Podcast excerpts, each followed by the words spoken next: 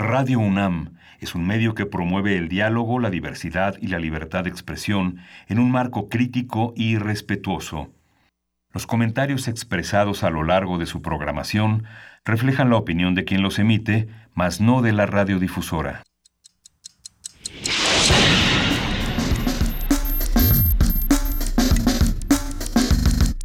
Primer movimiento. El mundo desde la universidad.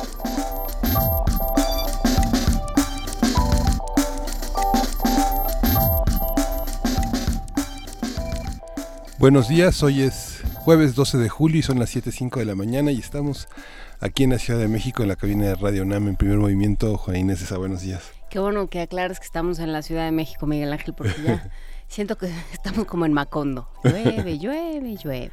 Sí. Ahora no llueve, no se preocupe. Si usted no ha salido a la calle, no se ha asomado, no se preocupe, no llueve. Yo, eh, llueve en las tardes como, como suele suceder en esta temporada en la Ciudad de México. Y pues aquí seguimos, Luisa Iglesias. Hoy se toma un día de descanso, pero por supuesto estará con nosotros el día de mañana. Sí, ayer fue un día muy intenso, removió muchísimas aguas el tema ya del cumplimiento de esta promesa de campaña de que los presidentes no tengan una pensión que no está, digamos, ni en la Constitución ni en ningún otro documento más que en las iniciativas que año con año, que sexenio sexenio renuevan los presidentes en turno. Y bueno, anunció 12 reformas sobre los que trabajará en los próximos tres años, que son muy, muy interesantes. No se puede ganar más que el presidente de la República, se creará la Secretaría de Seguridad eh, pues, de la Secretaría de Seguridad Pública. La corrupción eh, será uno de los temas que llevará a juicio el presidente de la República junto con el con, el, las fraudes electorales. El, por supuesto, se llevará el Estado Mayor de nuevo a la Secretaría de la Defensa. Se revertirá el decreto de privatización del agua, se revertirá la reforma educativa y se tendrá un derecho a la educación pública gratuita en todos los niveles educativos y se crearán los mecanismos de consulta adecuados para poder consultar a la ciudadanía eh, sobre las medidas que se tomen, se hará una reforma al salario mínimo, sobre todo en la zona norte, y el plan de austeridad republicana que eliminará subsecretarías, direcciones y reajustará a los servidores públicos sindicalizados sin despedir a ninguno. Pues habrá que ver, ayer hablábamos fuera del aire, eh, discutíamos el término austeridad, tú hacías una serie de apuntes, Miguel Ángel, y creo que será interesante ver en qué se va a traducir, de qué, de qué estamos hablando cuando hablamos de austeridad, porque pues hay ciertas... Eh, ciertos gastos que, que son necesarios o que forman parte del quehacer de, de, o de las necesidades de un funcionario público. Entonces, habrá que hacer, yo creo que un, un análisis serio, ¿no? De realmente qué son recursos necesarios y qué era eh, prebendas que, pues que nada más pagábamos porque sí. Y bueno, pues habrá habrá que platicar de ello y habrá que analizarlo con calma conforme se vaya aclarando y se vayan anunciando las, los detalles. Sí, será muy interesante verlo porque van a estar temblando por lo menos este, una gran parte de la administración pública federal y local porque lo que en algunos terrenos se llaman privilegios, en otros se llaman prestaciones. Y hay funcionarios que tienen muchos años trabajando en materias muy técnicas que tienen ciertas prestaciones que bueno que habrá que este que quitárselas, eh, que, es, que es algo que se tendrá que discutir con los abogados laboristas para ver cómo se hace eso. Pues todo eso será, como hemos platicado ya varias veces, será tema interesante pero por lo pronto será un momento interesante para observar qué es lo que sucede y cómo, cómo se resuelve y qué lugar ocupamos. Ayer en una conversación muy interesante con Carlos Kepler, Daniel Kepler, sobre, sobre su libro Aplauso Perdido, sobre el, sexenio de Enrique Peña Nieto, hablábamos eh, justamente de que la sociedad civil no es la que era, que eh, no puede haber mayores regresiones y que no puede haber que, se han sentado bases y que se han marcado límites muy importantes y bueno, pues la sociedad civil ha hecho conquistas, se ha organizado de cierta manera, ha puesto en, el, en la agenda temas muy importantes y ahí siguen. Ayer estuvieron hablando muchas organizaciones sobre la necesidad de que haya una regulación para que para atender a los desaparecidos, para atender a sus familias, a las víctimas y bueno, pues todos estos temas no se pueden dejar ahí porque ya se avanzó y dejar eh, dejarlo de lado es como si si no se tomar en cuenta que existen esos problemas. Entonces, pues eso, habrá que, que seguir poniendo el dedo donde y, poniendo la atención donde debe ser y en todos estos temas, Miguel. Sí, y justamente hoy, tenemos un programa en el que se va a revisar parte de, este, de, de estos proyectos, pero vamos a iniciar con el curso de verano que concluirá mañana este curso de verano es Pata de Perro, es un recorrido por distintos territorios, tanto de la pintura como del mundo de los museos y hoy toca el turno a los hospitales, que es un aspecto fundamental en la construcción de la identidad novohispana y que llega hasta nuestros días. Vamos a continuar la conversación con Elisa Ortiz y Juan Lozano, que son dos jóvenes historiadores que se han comprometido con esta guía de la ciudad para este, para este verano. En nuestra sección de Historia de México regresa Alfredo Ávila porque usted lo pidió. Si no lo había visto, si lo quiere volver a ver o se lo quiere volver a imaginar, porque a él creo que nunca lo han visto, nunca ha salido en tele? Sí, sí. Alguna vez, ¿verdad? Pues bueno, ahí estará Alfredo Ávila, investigador del Instituto de Investigaciones Históricas de la UNAM, recientemente repatriado va a estar hablando sobre el oficio de historiar. Sí, y en la nota nacional vamos a tener el proyecto económico de Andrés Manuel López Obrador en el comentario de Francisco Rodríguez. Él es miembro del Consejo Editorial del Observatorio Económico de la Universidad Autónoma Metropolitana, Unidad Azcapotzalco, y analizará la viabilidad de algunas de las propuestas que ha hecho este eh, candidato electo, Andrés Manuel López Obrador.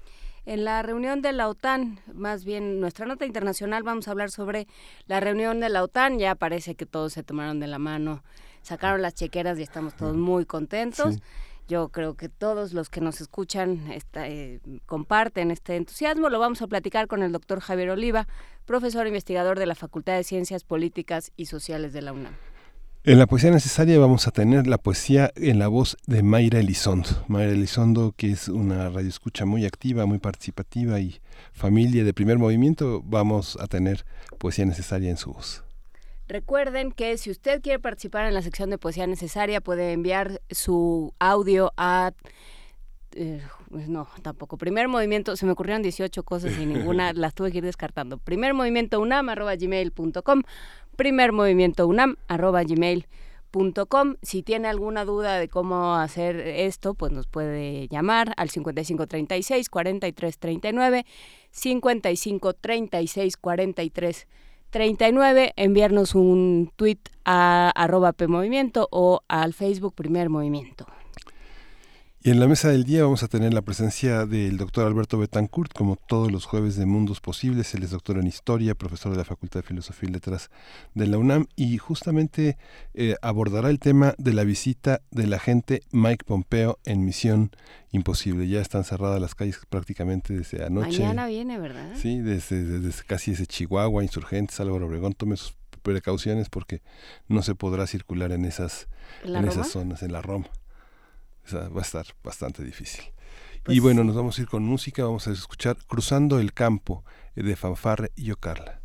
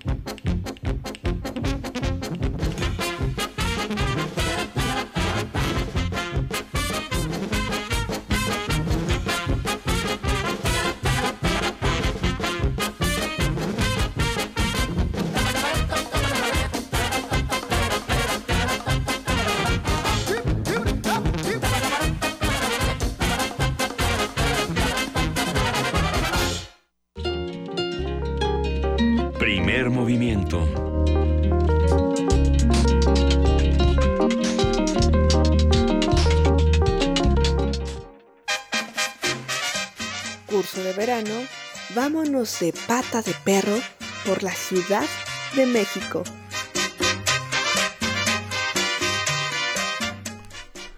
El Hospital de Jesús Nazareno fue el primer hospital de la Nueva España, fundado por el conquistador Hernán Cortés en 1524 y administrado por sus descendientes hasta principios del siglo XX. Actualmente brinda atención médica y hospitalaria. Aunque su arquitectura se ha modificado de manera importante desde su fundación, se conservan los patios y claustros con arquitectura conventual clásica de la época novohispana.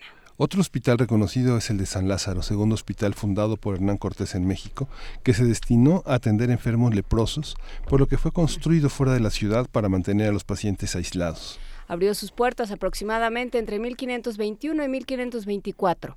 En 1528 fue destruido por Beltrán Nuño de Guzmán y en 1572 el doctor Pedro López se encargó de su reinstauración en la zona que actualmente lleva su nombre.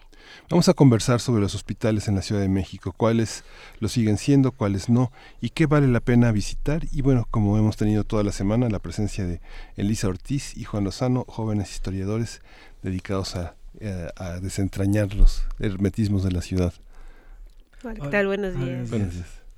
Sí, hoy, hoy vamos a hablar o queremos darles un, recorrido por distintos hospitales eh, novohispanos. Algunos, como ya dijeron, eh, ya no están, algunos eh, siguen siendo hospitales todavía y otros han cambiado por completo sus, sus funciones. ¿no? El primero del que les queremos hablar es precisamente este del hospital de, de Jesús, un hospital que está sobre Avenida 20 de Noviembre, que probablemente pase desapercibido, desapercibido porque está, digamos, la entrada está flanqueada por dos zapaterías, ¿no? Entonces, de repente uno no, no se da cuenta que, que ahí puede haber otra cosa, ¿no? Y, es un hospital eh, eh, eh, precioso, ¿no? Todavía conserva, digamos, esta arquitectura colonial con, con, este, con estos claustros preciosos y eh, eh, podemos encontrar también ahí un, busto de, su fundador, de Hernán Cortés, ¿no? que, que, hiciera eh, Manuel Tolsá a finales del siglo del, siglo XVIII. ¿no? Cortés lo funda en, en 1524 y desde, y desde ese año hasta la fecha sigue siendo hospital, hoy ya de la iniciativa privada, pero que sigue dando dando esta, este tipo de, atenciones. ¿no? Sí, de hecho los descendientes de Cortés lo administraron hasta principios del siglo XX. Por ahí de la década de 1930 es cuando ya se decide crear esta institución de, asistencia privada. Entonces, ¿este dónde está? ¿20 de noviembre y cuál? Eh, eh, prácticamente en medio de, de, 20 de noviembre, si uno va caminando hacia eh, la explanada del Zócalo, ¿no? Ahí está, del lado derecho, digamos, si vamos hacia, hacia el Zócalo, eh, flanqueado por dos, por dos eh, zapaterías, ¿no? Pero si uno, uno puede entrar sin, sin ningún problema, nadie les va a, les va a detener y, pueden darse un recorrido. Y es, esto es realmente hermoso el lugar, ¿no? Y de hecho, si son un poco más atrevidos y piden entrar a, la oficina del, del, director, van a encontrar eh, distintos cuadros sobre, sobre Cortés, ¿no? Sobre el, sobre el fundador. ¿De, quién son los cuadros? Iba yo a preguntar. Este, son, algunos son de finales del 16, principios del 17, tenemos, por ejemplo, una Inmaculada Concepción. Me parece que ese es de la dinastía de los Echave. Hay un retrato de cuerpo completo del conquistador y vale mucho la pena el techo artesonado de esta oficina. Eh, que es un techo de madera precioso original del, del, siglo XVI, e independientemente de que tenemos la construcción del hospital como tal, eh, la iglesia que era anexa al, al hospital de, que en un principio además se llamó primero de la Inmaculada Concepción, luego pasó a llamarse el Hospital de Jesús Nazareno por una imagen, una escultura de un Cristo cargando la cruz y representando una de las caídas que sufre en el Via Crucis, por eso después se le conoció como Jesús Nazareno. Y en esta iglesia actualmente este, se, se encuentran también este, los restos de, Hernán Cortés, los cuales, a pesar de que el conquistador había este, pedido en su testamento que fuera enterrado en la Nueva España, desafortunadamente una vez que viajó a, España para sufrir el juicio de, residencia, ya murió allá, ya no pudo regresar a la Nueva España, pidió que fuera enterrado acá. Y bueno, su cuerpo... de regreso?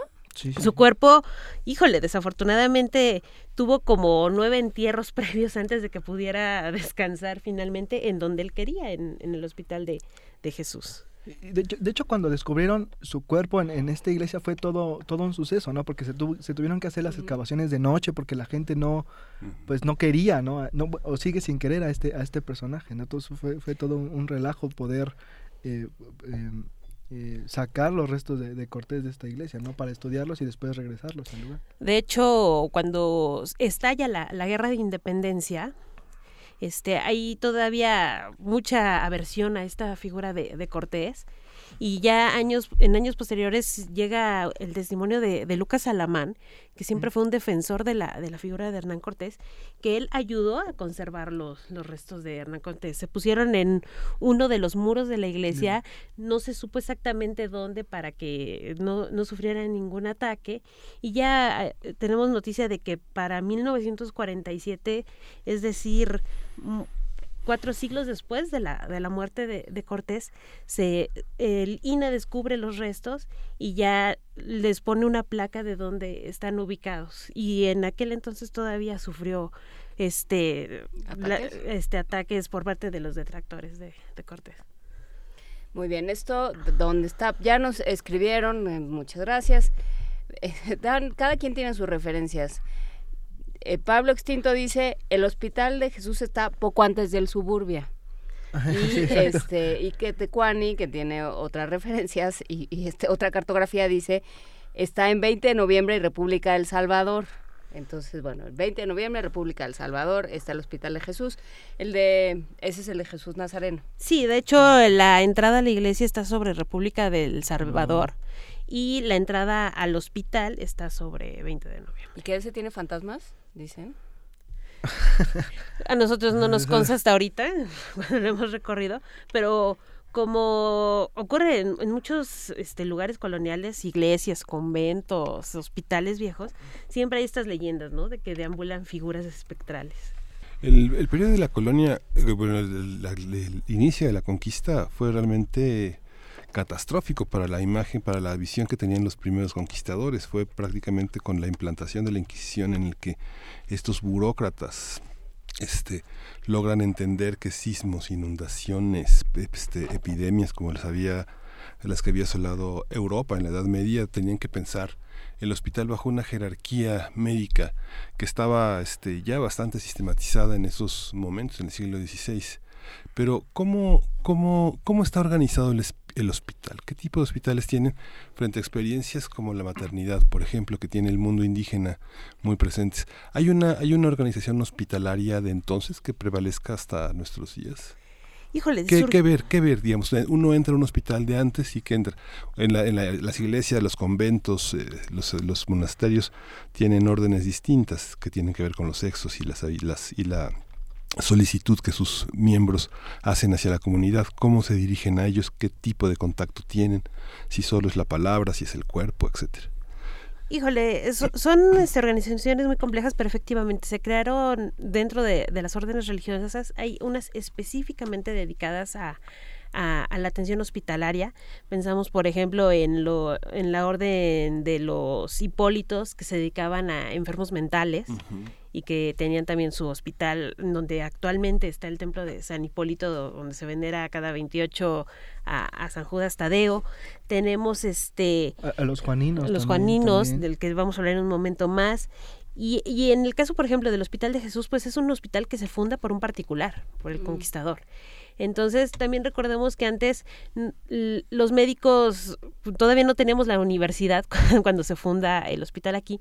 Entonces, existe el concepto de los barberos, que también se dedicaban a hacer cirugías, este, amputaciones, y se, y se preocupaban este, por, por atender a las personas y también un poco de, de medicina descubrieron que, que, los indígenas tenían medicina herbolaria, también tenían, este, por ejemplo, las parteras que ayudaban en, eh, a, la hora de, de, atender a las mujeres preñadas. Entonces se, se, ocuparon estos conocimientos de las culturas locales y los que traían de España. Pues sí, hay una, hay una confluencia de saberes y de tradiciones, pero bueno, desde luego la, el hospital como está concebido aquí es una es, es un trasunto de, de, lo, de la idea europea de hospital.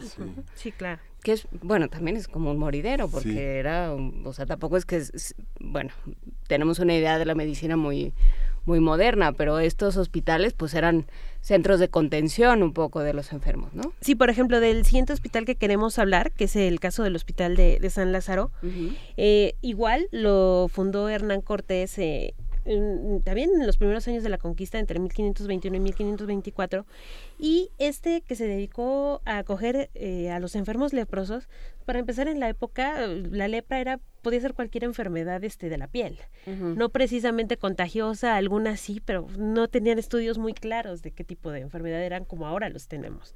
Entonces, ¿qué optaban? Pues alejarlos de la ciudad. Hay que entender entonces que San, lo que conocemos actualmente como San Lázaro, cerca de la Cámara de Diputados, eran las afueras de la ciudad en el siglo XVI. Ahora queda completamente dentro de la zona centro de, la Ciudad de, México. Entonces, este hospital, que además recibe el nombre de San Lázaro porque San Lázaro era el santo protector al que se le invocaba cuando se padecía alguna enfermedad de, la piel. Entonces, este, eh, Hernán Cortés decía que se haga una construcción para mantenerlos completamente aislados de, de la ciudad eh, se destruye este hospital en 1528 por Beltrán Nuño de Guzmán, que fue uno de los detractores de, Cortés en su tiempo.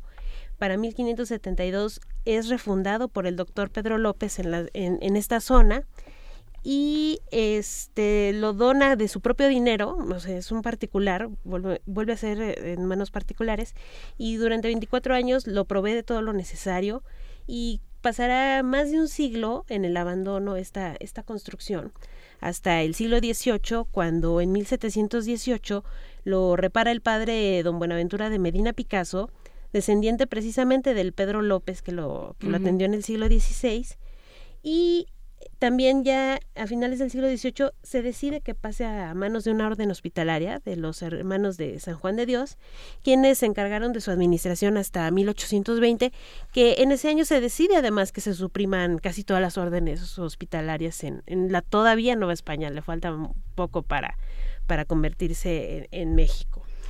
¿Y qué pasa con los hospitales? ¿A manos de quién quedan?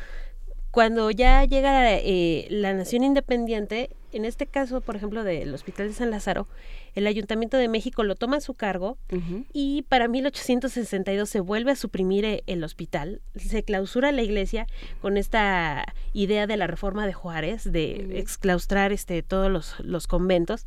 El edificio se vende a particulares porque, bueno, recordemos que un gobierno en guerra necesita dinero, entonces se, ve, se vende este, este predio y desgraciadamente esta joya arquitectónica, porque la iglesia se conserva, parte de, de lo que el hospital se conserva. Eh, está en la esquina de las calles de Congreso de la Unión, el eje 2 Oriente y Alarcón. Uh, no, bueno, y, y, es una zona conflictiva, eh, se conoce como una zona insegura también, pero, insisto, queda dentro de un terreno particular, entonces a través de una reja podemos ver algunos de los de, de los pedazos de, del convento y de la iglesia, pero si ocupamos el metro elevado, que curiosamente va sobre Congreso de la Unión, podemos ver desde lo alto perfectamente tanto la, la iglesia como los restos del, del convento. Se ve el Archivo General de la Nación, se ve la Del otro lado, exactamente. Se ve la cámara, se ve la y se ve, y se ve estas ruinas que ya son ruinas. Incluso cerca de, de, este hospital de San Lázaro todavía hay restos de, de la garita de que también se conocía como San Lázaro que, se, que ese es del siglo XVII y obvio tenía como función el control de mercancías, evitar el contrabando, también como resguardo militar. La garita también se, se, se, este, se suprime para finales del siglo XIX y actualmente esa zona está prácticamente vandalizada y en el abandono. Un detalle muy curioso de, de este hospital, a pesar de que no podemos entrar a él porque está en propiedad particular, este gracias a un video de la banda de The Rolling Stones, podemos conocer detalles del interior. Resulta que durante su visita a nuestro país, la primera de 1995, como dieron cuatro conciertos en el Foro Sol, estuvieron muchísimos días en la Ciudad de México.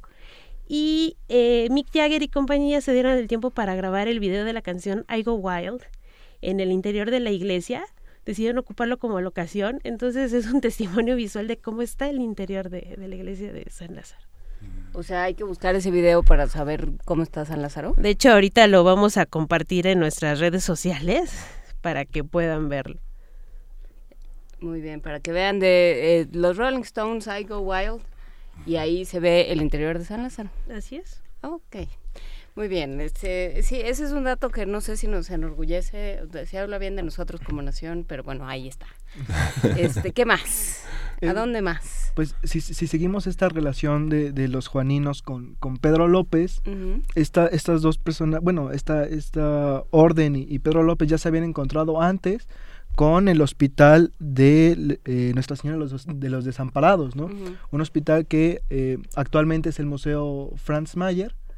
Eh, este señor Pedro López, un, un- un médico español, llega, llega a la Nueva España y en, en, en 1582 funda, funda este, este hospital que administra durante, durante muchísimo tiempo, prácticamente hasta, hasta su muerte. O sea, y- lo de Pedro López eran los hospitales. e- eran los hospitales, Claramente. era lo suyo.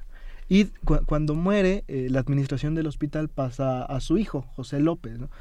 Que eh, en algún momento ya no puede continuar con, con bueno, ad- administrando el, el, el hospital y lo cede a, a esta orden de San Juan de Dios, esta orden hospitalaria, los juaninos, y eh, esta orden se encarga de hacer crecer el hospital, ¿no? Lo remodela por completo, lo, lo expande, compra los, compra los terrenos que hay alrededor para, para, para expandirse y también eh, construye la iglesia que está hoy en día al lado del Museo Franz Mayer, la iglesia de San Juan de Dios, esta iglesia preciosa, eh, eh, abobinada, eh, que es, que es, que es muy, muy bella, ¿no? Y, y los juaninos continúan eh, administrando el hospital hasta que, eh, como ocurre con los jesuitas, también son expulsados de, de- de la Nueva España y eh, entra eh, eh, el gobierno de la ciudad a administrar el hospital. Durante el, el siglo XIX, eh, eh, Maximiliano de Habsburgo retoma el hospital y lo convierte en hospital para, para prostitutas. Y así se la llevan hasta eh, prácticamente el siglo XX, ¿no? hasta los 60. En el 66 se cierra el hospital de manera definitiva y para el 68 se retoman las instalaciones y se hace una especie de exposición sobre las Olimpiadas, ¿no? Y se ponen diferentes objetos de todas las naciones que participaron en los, en los Juegos Olímpicos de, de aquel año y un par de años más tarde el, el inmueble se cede al fideicomiso Franz Mayer y entonces empieza otro proceso de, de- de remodelación de- del edificio y finalmente se inaugura el Museo Franz Mayer que hoy to- todos conocemos. ¿no? O que todos podríamos conocer. todos en- podríamos conocer aprovechar estas vacaciones para darnos una vuelta, encontrarnos eh, muchísimo arte decorativo, que esa es la, la eh, vocación del, sobre todo del Museo Franz Mayer, está dedicado a las artes decorativas, hay montones de biombos de, de castas, hay eh, cuadros virreinales. De hecho, hay un museo, pre- un, un biombo precioso de, de la conquista. De un lado re- relata la conquista de, de México Tenochtitlan y del otro lado tiene un mapa de la ciudad. ¿no? Entonces, si son eh, curiosos, pueden seguir igual nuestras recomendaciones por ese, por ese biombo que es precioso. también. El caso de Franz Mayer, que era un fotógrafo alemán que vino a, a la Ciudad de México, y de lo que hablábamos cuando tocamos el tema de los museos, ¿no? Prácticamente Franz Mayer fue un acumulador. Y de, y, de, y de esta colección surge el Museo de Artes Decorativas de, de Franz Mayer, precisamente. Sí, justamente, ustedes pueden eh, una vez más darse la tarea de decir que no son acumuladores. Miguel Ángel, tú no es que juntes todos los papelitos No. que se te atraviesan, sino que tienes un alma inquisitiva Sí. y dada al coleccionismo. Sí. Es lo tuyo. Eh, ¿Qué más? ¿A dónde más vamos? Eh, otro hospital del que queremos hablarles, porque fue muy importante en su momento, desgraciadamente ya no existe, es el Hospital Real de San José de los Naturales, que estuvo ubicado en lo que ahora conocemos como el eje central Lázaro Cárdenas, en el terreno donde se construyó la, estación de la línea 8 de Metro San Juan de Letrán, en dirección a Constitución de 1917. También es un hospital del siglo XVI, que este fue construido especialmente para la atención de los indios bajo la advocación precisamente de San José, que era patrono de, la Ciudad de México. Como, buen hospital también tenía una parroquia al lado, en la que no precisamente solo iban los indios que ya habían este, sido convertidos a la religión, también podían este, ir los españoles. Pero al principio este hospital se construyó dentro del, convento de San Francisco de México, no muy lejos de, esa zona. Y se le atribuye la construcción a, Pedro de Gante, uno de los tres primeros misioneros que llegaron a, la Nueva España. Para la segunda mitad del siglo XVI, el hospital ya había sido abandonado o, por alguna extraña razón desapareció de, este, de este lugar y se decide después la necesidad de construir otro hospital fuera del convento de, San Francisco y por cédula real eh, de precisamente firmada por, por Carlos V, se crea el Hospital de San José de los Naturales y del Real Patronato para que si hubiera una administración externa que no dependiera de, de, una orden religiosa ni del gobierno, tenía que existir un patronato encargado de, de mantener a la institución. El virrey Luis de Velasco eligió un terreno para su construcción, que era el barrio de San Juan Moyotla, un barrio de indios, queda fuera del control de los franciscanos y después ya el Estado español también va a encargarse de su administración. Este también se puede visitar, ya no hay nada, ¿qué hay?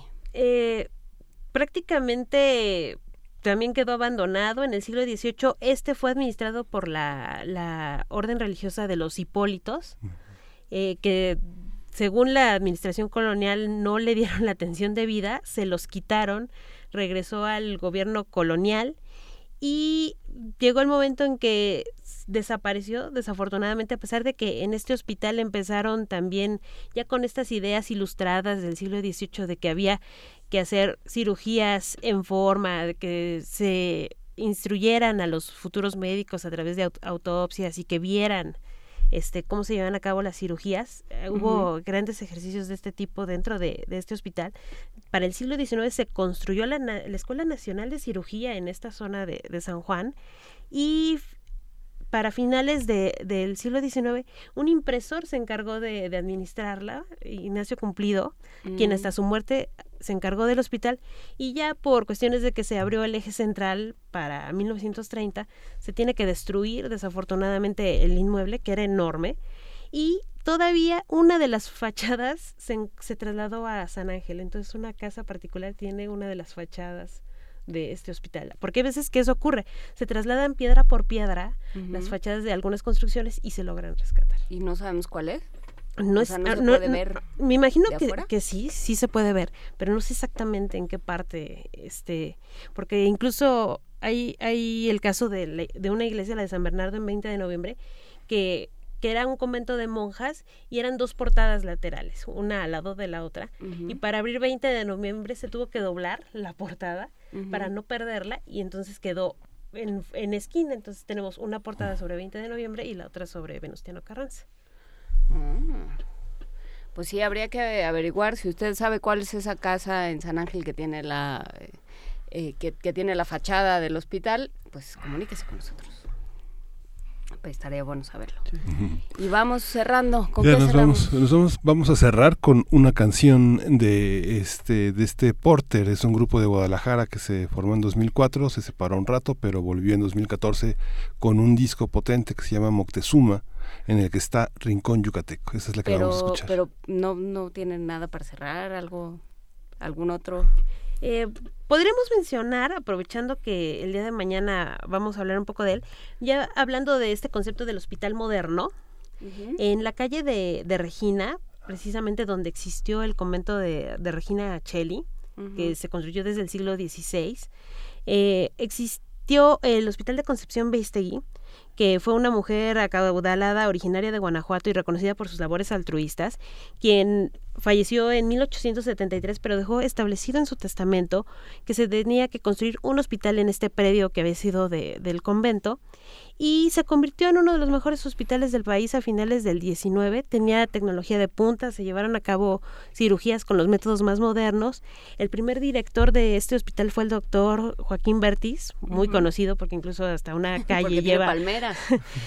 y, y, este y su hijo, que también fue un doctor muy famoso, muy famoso, José María Bertis, que tiene una calle también en el centro de, de la ciudad.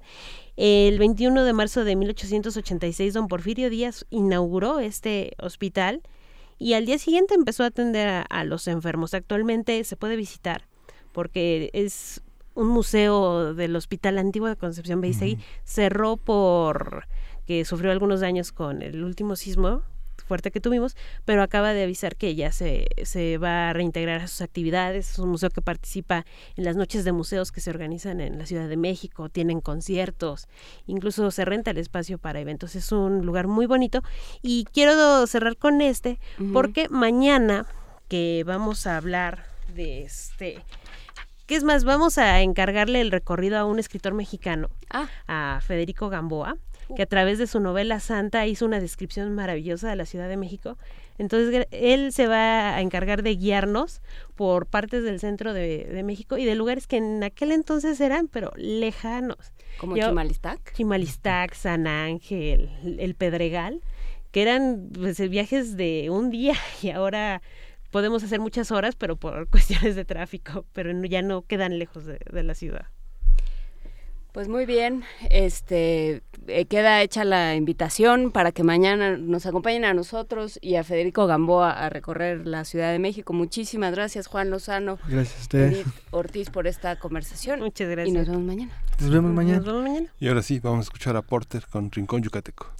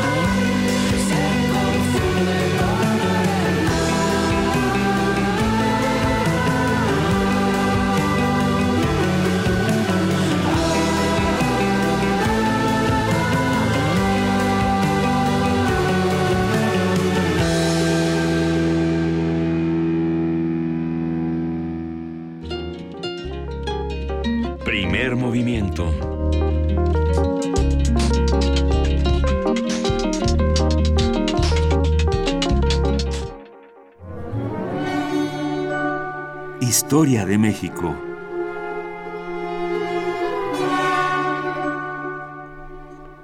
Pues estamos muy contentos de recibir ya aquí físicamente al doctor Alfredo Ávila, que es investigador del Instituto de Investigaciones Históricas de la UNAM. Y bueno, hoy vamos a hablar sobre el oficio de historiar. Miguel Ángel, buenos días, Juana Inés. Qué, gusto estar de, regreso aquí en las cabinas de, Radio UNAM, un lugar que, me gusta mucho y la verdad soy muy feliz estando tu casa.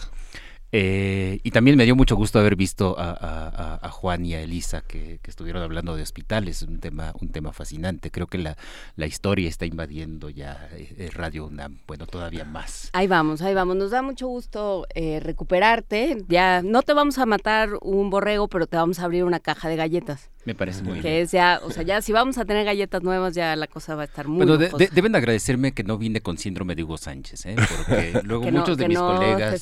Sí, luego muchos de mis colegas regresan de España y... Sí. O anuncias colgate, ¿a qué te estás refiriendo? Estuve currando, estuve currando por allá y... Exacto, sí, Cosas, cosas como esa. Muy bien, pues entonces el oficio de historiar, regresaste introspectivo, platicábamos fuera del aire. Mira, eh, desde hace algún tiempo me, preocupan algunos, algunos aspectos de la, de la profesión de ser historiador y me preocupan por, por varias razones. La primera porque eh, entre el público hay eh, ideas extrañas acerca de lo que es ser eh, historiador. O en realidad los, los extraños somos los historiadores. Eh, ya sabes, es el típico chiste. Cuando, cuando te encuentras a alguien en la calle y te pregunta cuál es tu profesión, dices soy historiador y de inmediato te salen con alguna pregunta estilo, oye, ¿es verdad que Miguel Hidalgo tuvo algunas novias y que por allí... o cosas como esas. Y, la verdad no lo sé y tampoco es que me interese mucho. Me, interesan otras cosas. Y, y casi siempre se considera que el historiador es un tipo viejito de, barba larga, yo ya voy para allá, eh, pero, todavía me falta un poquito y... Eh, y no, de verdad es que los historiadores somos, eh, hacemos cosas, cosas diferentes. Y es importante preguntarnos por qué, qué es lo que hacemos y cuál es la importancia de nuestro trabajo. Fundamentalmente porque la mayor parte de los historiadores en México vive del Estado. Es decir, eh, trabajamos en universidades públicas, trabajamos en centros de investigación públicos, recibimos presupuesto, presupuesto estatal y nos debemos a la sociedad y de pronto la sociedad no entiende muy bien eh, eh, qué, hacemos. Y, y, por fortuna los políticos tampoco entienden muy bien para qué servimos, porque si entendieran lo que realmente hacemos no nos, no nos pagarían. Casi siempre se confunde el trabajo del historiador con el trabajo de otras profesiones. Se piensa que el historiador es como el cronista, por ejemplo. Los cronistas, ya saben, es una profesión muy antigua eh, eh, en todo el mundo, pero en México es, es muy tradicional. Prácticamente en cada comunidad, en cada ciudad hay un cronista que eh, se sabe todo de, de, su comunidad. Sabe absolutamente todo. Eh, eh, haré el chiste de que lo, lo, sabe todo y lo que no sabe lo inventa. Pero, pero eh, no, no es tan chiste, de verdad que, que, sucede, sucede con alguna frecuencia. Se trata, reitero, de, un oficio muy tradicional, muy respetable, pero eso no es lo que hace un historiador. Un historiador no reúne datos. Un historiador no es aquel que sabe todo. eso es, es erróneo. Otra, otra idea que se tiene de los historiadores, eh, los novelistas o los escritores metidos a, historiadores, desde algunos que son muy buenos, y estoy pensando en trabajos como los de eh, Del Paso y las Noticias del Imperio, una novela espléndida con una muy buena investigación histórica, estoy pensando en, eh, en Montemayor, en Guerra en el Paraíso, que tiene una investigación también espléndida. Estoy pensando en autores más recientes como eh, em, Javier Cercas, que, hace algún tiempo estuvo acá en, Radio UNAM. Eh, eh, si ustedes recuerdan su Anatomía de un Instante, una historia del, golpe del intento de golpe de Estado en, España, que son crónicas muy bien elaboradas. Sí, pero tampoco es historia. Y y lo mismo pasa con otros que no son tan buenos como ellos, pensando en gente como eh, ah, los, voy a decir. Me vinieron a la mente como 18, ¿no? Estoy pensando en Catón, por ejemplo, con su otra historia de México, que no es más que un refrito de una vieja historia tradicional, o estoy pensando en Martín Moreno, que no es más que un montón de, de, invenciones escandalosas sobre la iglesia y su ya saben, esta iglesia conspiradora que todo lo controla, y sobre las relaciones sexuales de los próceres. E, e, eso tampoco es historia. Entonces, ¿Qué hace diferente el trabajo del historiador? Porque además hay otras, hay otros, eh, eh, hay otras clases de relatos sobre el pasado que también son muy valiosos. Eh, estoy pensando, para empezar, en la memoria en las memorias colectivas, las memorias que todos nos forjamos, las memorias que tenemos acerca de nosotros mismos y que tenemos acerca de nuestro país. Eh, estoy pensando también en la llamada historia oficial. Eh, por allí algún amigo, Ariel Rodríguez Curi, una vez me decía, oye Alfredo, no, no, cuidado con esto de historia oficial porque nunca tuvimos una historia oficial estilo del régimen soviético, por ejemplo. Es verdad, pero el Estado mexicano imparte clases de historia en educación pública y por lo tanto a eso le puedo llamar historia oficial. Es la y escribe libros de texto. Y, y sí, y hay libros libros de texto y programas que son aprobados eh, eh, eh, por el Estado, de manera que allí hay una historia oficial. Y es verdad que es una historia oficial que ha cambiado muchísimo en los últimos 20 años. me parece que con las reformas que hubo, sobre todo a comienzos del siglo XXI, se ha modificado, pero la mayor parte de los profesores, la mayor parte de, de la gente sigue pensando en la vieja historia oficial que se enseñaba en los años 70 y en los años 80 del siglo, del siglo pasado. Eh, entonces tenemos muchas formas de eh, eh, entender historia y de verdad es que el oficio de historiador es uno de los más competidos con no profesionales, porque cualquier persona medianamente culta te puede decir yo sé de historia y de pronto cuando te enfrascas en una discusión con esas personas te, te, salen con cosas, bueno, esa es tu opinión y yo tengo, yo tengo la mía. Mm, puede que sí, pero eh, sería como decirle a un médico lo mismo, ¿no? Y los médicos también tienen esa competencia. claro, ahora que ha surgido Internet, que ese es otro tema, eh, también que también pasa, no vamos a hablar de la ley de archivos, no empiecen a salivar ninguno de los dos. Pero ¿qué pasa por ahí? ¿Qué pasa por las fuentes? Que pasa por las fuentes, pero pasa por otra, por otra, eh, por otra vía, que es fundamentalmente metodológica. un historiador no busca eh, contar historias, no busca relatar el pasado. Un historiador fundamentalmente lo que hace es responder preguntas. Es decir, un historiador, y aquí rescato la, la raíz más antigua del término, eh, la historia es investigación. Recuerden ustedes que el, padre fundador de la, de la disciplina, que, ni padre, o, fue un padre que no se dio cuenta de su paternidad, por supuesto, eh, Heródoto, en las historias así, así lo dejó, lo dejó claro. Las historias en griego significa investigación. Y eh, fundamentalmente eso hacemos los historiadores. Y hacemos investigación, pero no hacemos investigación a lo loco. Ningún historiador se mete, bueno, algunos sí, pero en principio ningún historiador debería meterse al archivo simplemente para ver qué encuentra. Porque si haces eso, te vas a perder. Si haces eso, te vas a estar toda una vida eh, eh, con los archivos. Eh, lo que hacemos es plantearnos preguntas. Preguntas acerca de cómo se han venido transformando ciertos procesos sociales, fundamentalmente procesos humanos. ¿Y cuál es el objetivo de la resolución de esas preguntas? El objetivo es tratar de entender la realidad social, igual que pasa con cualquier otra disciplina social. No somos tan extraños en ese sentido.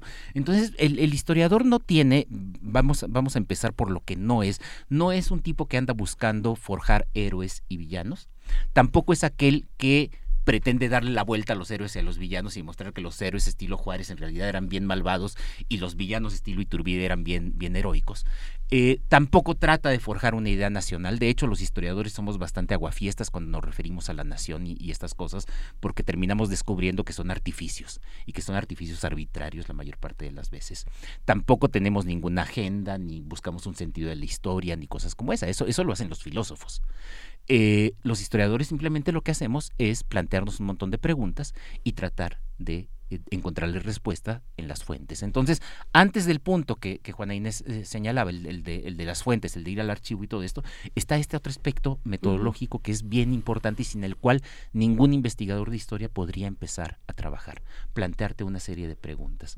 Y las preguntas también deben ser bien planteadas. La mayoría de los historiadores no nos preguntamos qué pasó, nos preguntamos cómo pasó. Es decir, eh, eh, nos preguntamos por el proceso, por los procesos de transformación. Y es que, eh, aunque nos interesa mucho, aunque es una cosa que, que además no solo al historiador le interesa, sino al público en general, ¿qué es lo que queda del pasado? Y, de pronto cuando descubres que hay corrupción en el siglo XVII, alguien dice, ay, mira, ahí está la explicación de la corrupción actual. O cuando alguien se encuentra alguna característica cultural, eh, la fiesta de muertos en el siglo XVIII, ay, mira, ahí está eh, el origen de nuestra tradición. Sí, no, nos encantan las cosas que permanecen, pero lo que más le importa al historiador es lo que cambia. lo que más le importa al historiador es explicar por qué se dan estos cambios de una manera muy contingente, de, lo cual ya habíamos hablado, es decir, por qué estos eh, procesos van cambiando y, van cambiando por rumbos que no parecen los que, eh, los que estaban fijados.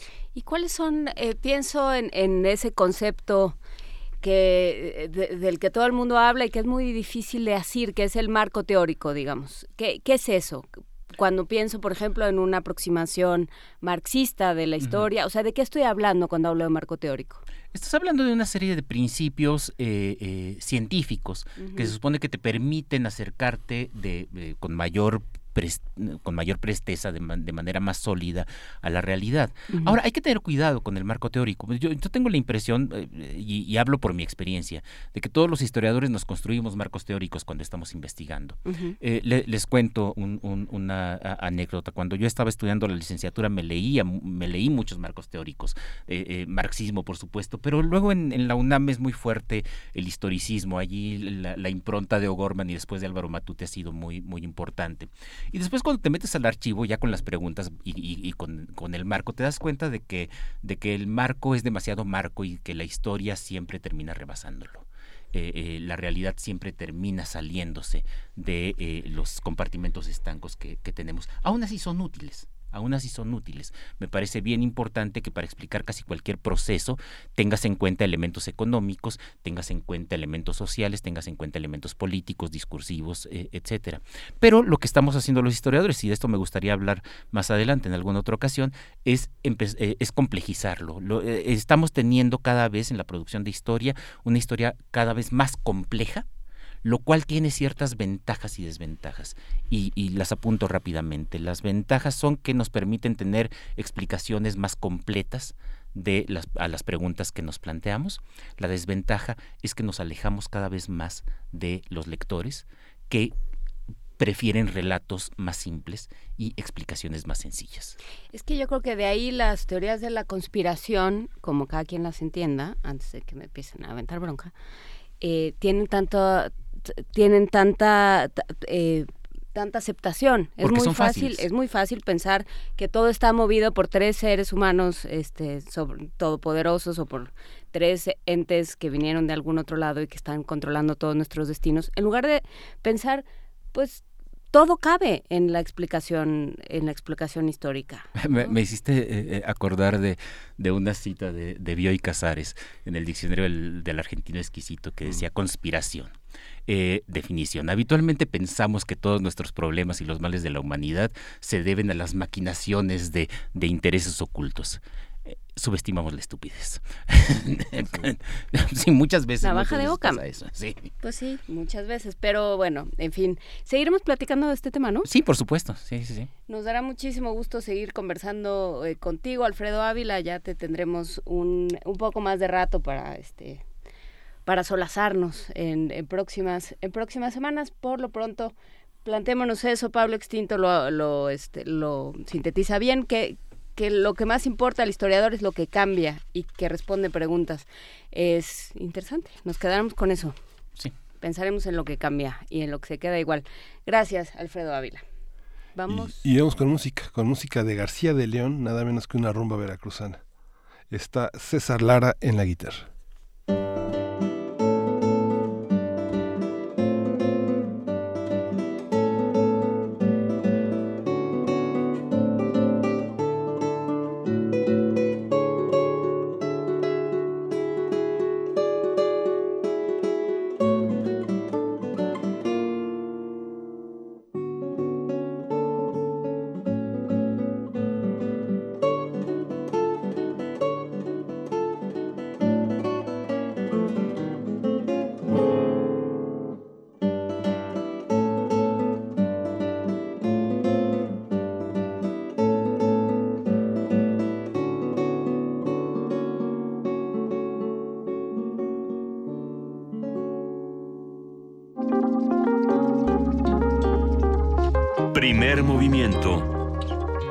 Hacemos comunidad.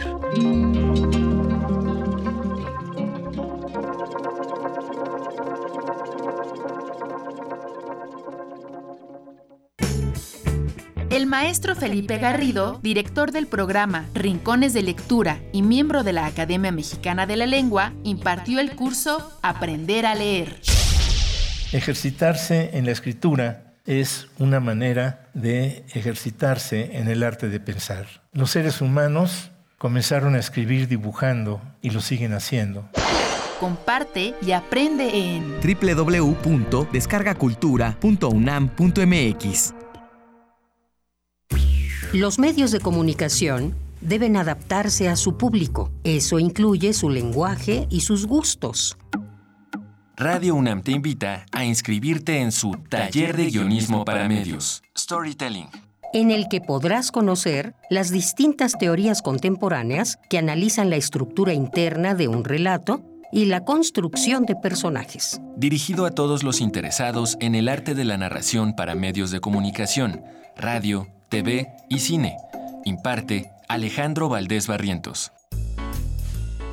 Del 6 al 29 de agosto, todos los lunes y miércoles de las 18 a las 21 horas en las instalaciones de Radio UNAM. Informes e inscripciones al 56 23 32 73. Ordena tus ideas y evoca tus historias. Radio UNAM, Experiencia Sonora.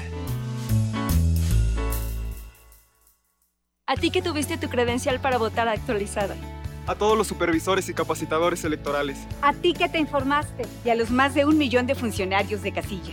A ti que supiste dialogar y libremente saliste a votar. Gracias a quienes contaron los millones de votos. A todos y a todas, muchas gracias. Estas elecciones no habrían sido posibles sin el esfuerzo, el trabajo y el compromiso de todos nosotros. Y vamos por más. Es tiempo de trabajar por un México más justo y libre para todos, con verdad, diálogo y exigencia. INE. Por el tono de voz, por la velocidad, por el volumen y el contexto, con una sola palabra podemos transmitir muchas ideas. Voz. Radio UNAM te invita a inscribirte en el taller Voz, tu voz. Taller práctico para la lectura e interpretación de textos. Donde trabajarás la conciencia corporal y la voz para poder interpretar textos con distintos matices, volúmenes, dicción e intención. Imparte Elena de Aro. Todos los martes y jueves del 7 al 30 de agosto en las instalaciones de Radio UNAM. Informes e inscripciones al 5623-3272. La palabra a la acción y la acción de la palabra. Radio UNAM, experiencia sonora. Búscanos en redes sociales, en Facebook como Primer Movimiento UNAM y en Twitter como P Movimiento o escríbenos un correo a primermovimientounam@gmail.com. Hagamos comunidad.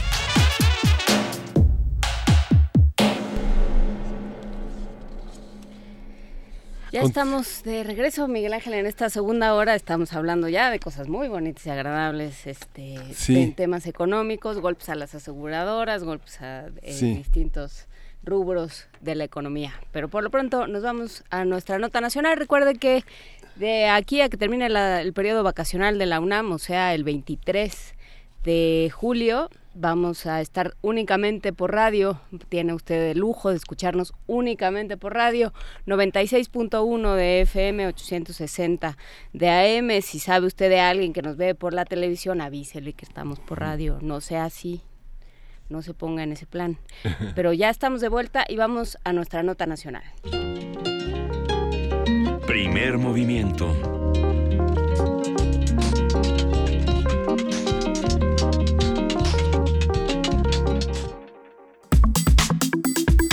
Nota Nacional.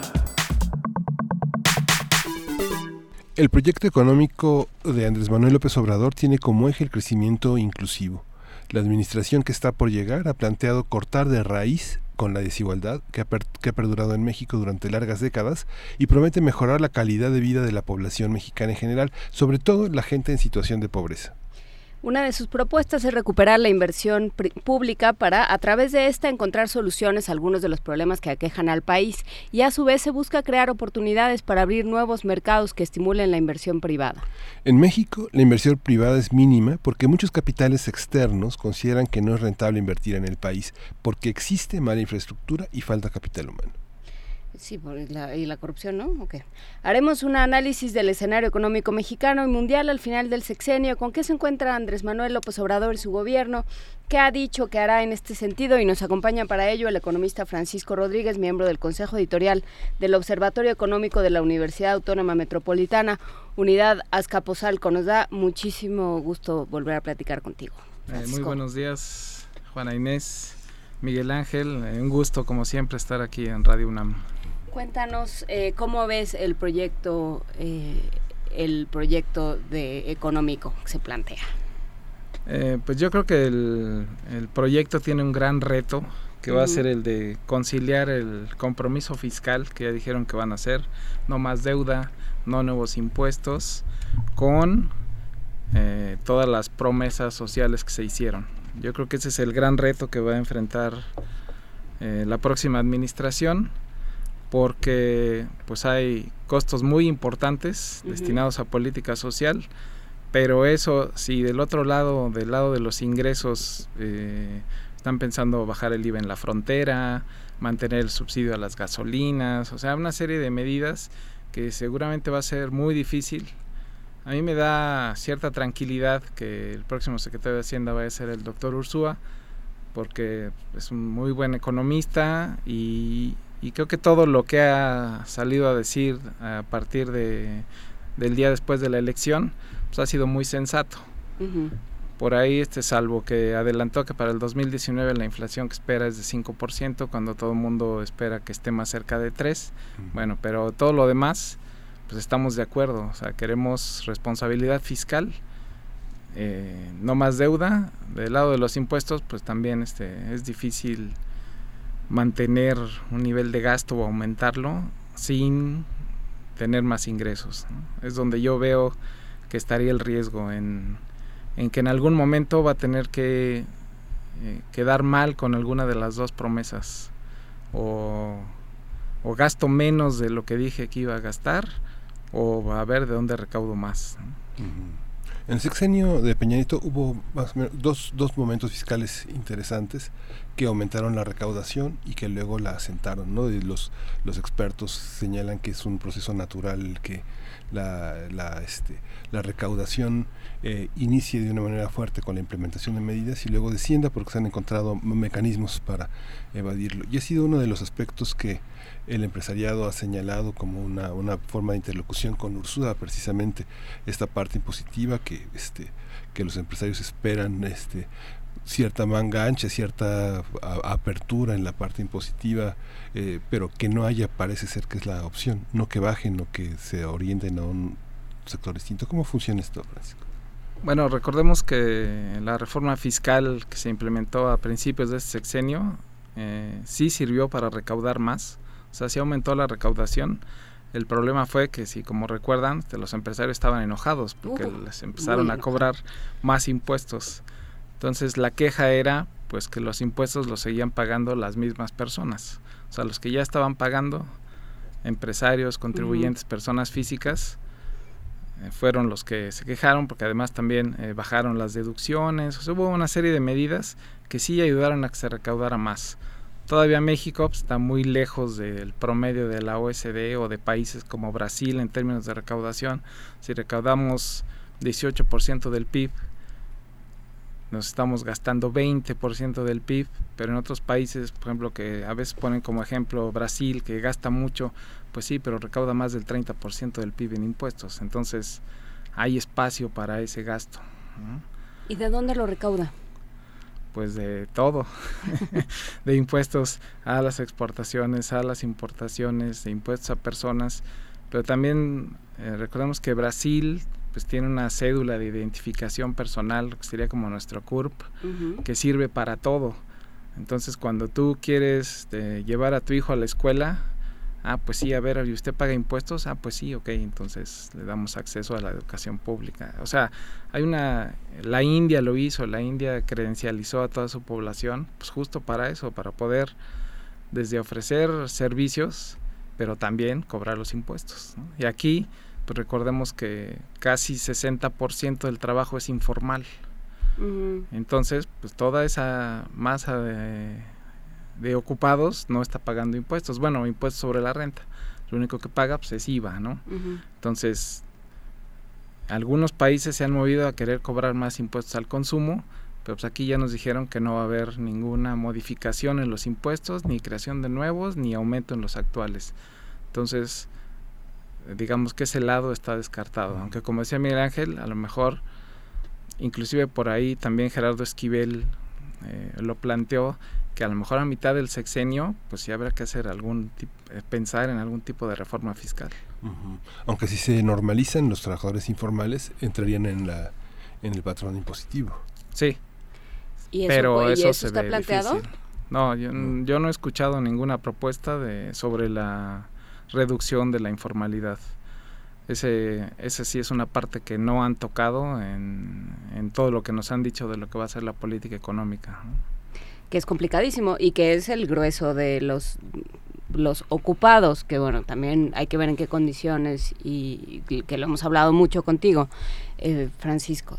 O sea, no, no solo están ahí y están muy mal, muy mal pagados y están en condiciones absolutamente precarias. Y hay, no, no es nada más puestos ambulantes, estamos en ese rubro varios. Así es. sí, porque para las encuestas de empleo, eh, lo que se considera formal son los que prácticamente tienen una relación contractual con su patrón y que además tienen acceso a la seguridad social. Entonces, de los 50 millones de ocupados que hay en este país, pues 30 no tienen esas prestaciones. No, no tenemos. Entonces, pero igual hay profesionistas independientes, o sea, no pensemos en el informal solo como el que está vendiendo en la calle. La señora que cose en su casa, eh, o sea, todo mundo, todos esos son informales. La persona que te entrevista en Radio UNAM. Por ejemplo. Grandes personalidades. Pregunta Alma Jacobo, eh, ¿dónde están las fugas de impuestos en México?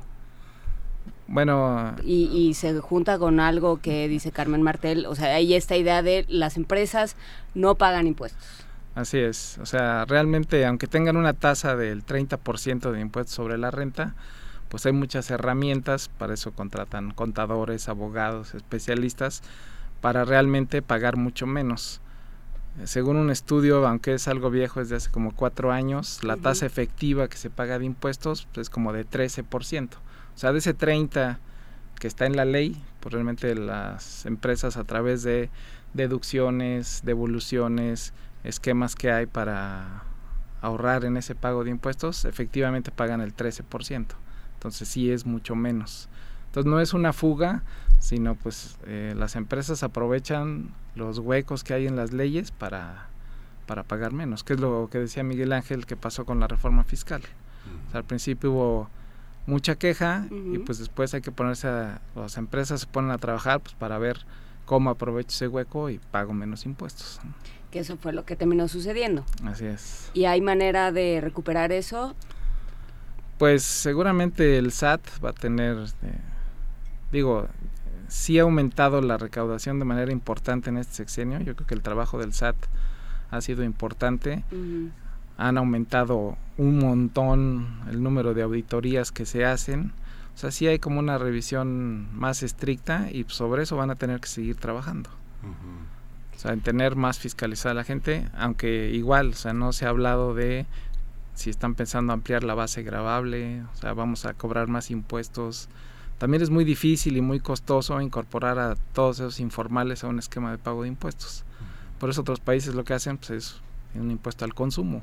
Ahí sí, pues IVA pagan todos, pero pues, eso sería lo más políticamente impopular que podría pasar. Desde la, reunión de Andrés Manuel López Obrador con los empresarios durante la campaña hasta las reuniones formales que ha tenido con Canaco y con Camín, eh, los empresarios insisten en una pregunta, ¿dónde se localiza el ahorro que se propone en materia de corrupción? Y los analistas del sector empresarial y, señalan que eh, no es suficiente, que la, detener la corrupción no es suficiente para sacar adelante el país, que tiene que haber otros mecanismos y otras formas de diálogo entre eh, la iniciativa privada y el gobierno.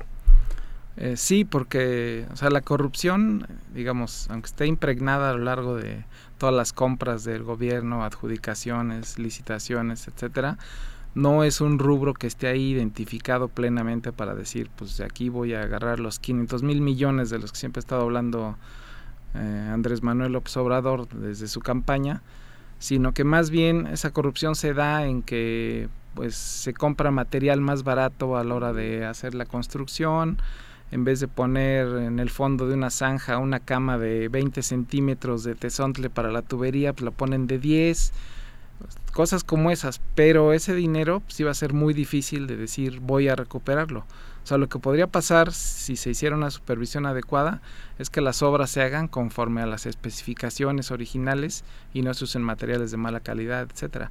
Pero ahorrarse ese dinero sí lo veo muy difícil. Donde pudiera haber un ahorro, cierto, es en el tema este de las compras consolidadas que también anunció Ursúa donde el gobierno, igual que hace el IMSS o hace el ISTE, haría grandes compras consolidando eh, sus adquisiciones. Eso pues tiene también un problema porque crearía un super subsecretario que estaría decidiendo qué es lo que voy a comprar y a quién y que además se podría estar haciendo a un lado a las pequeñas y medianas empresas.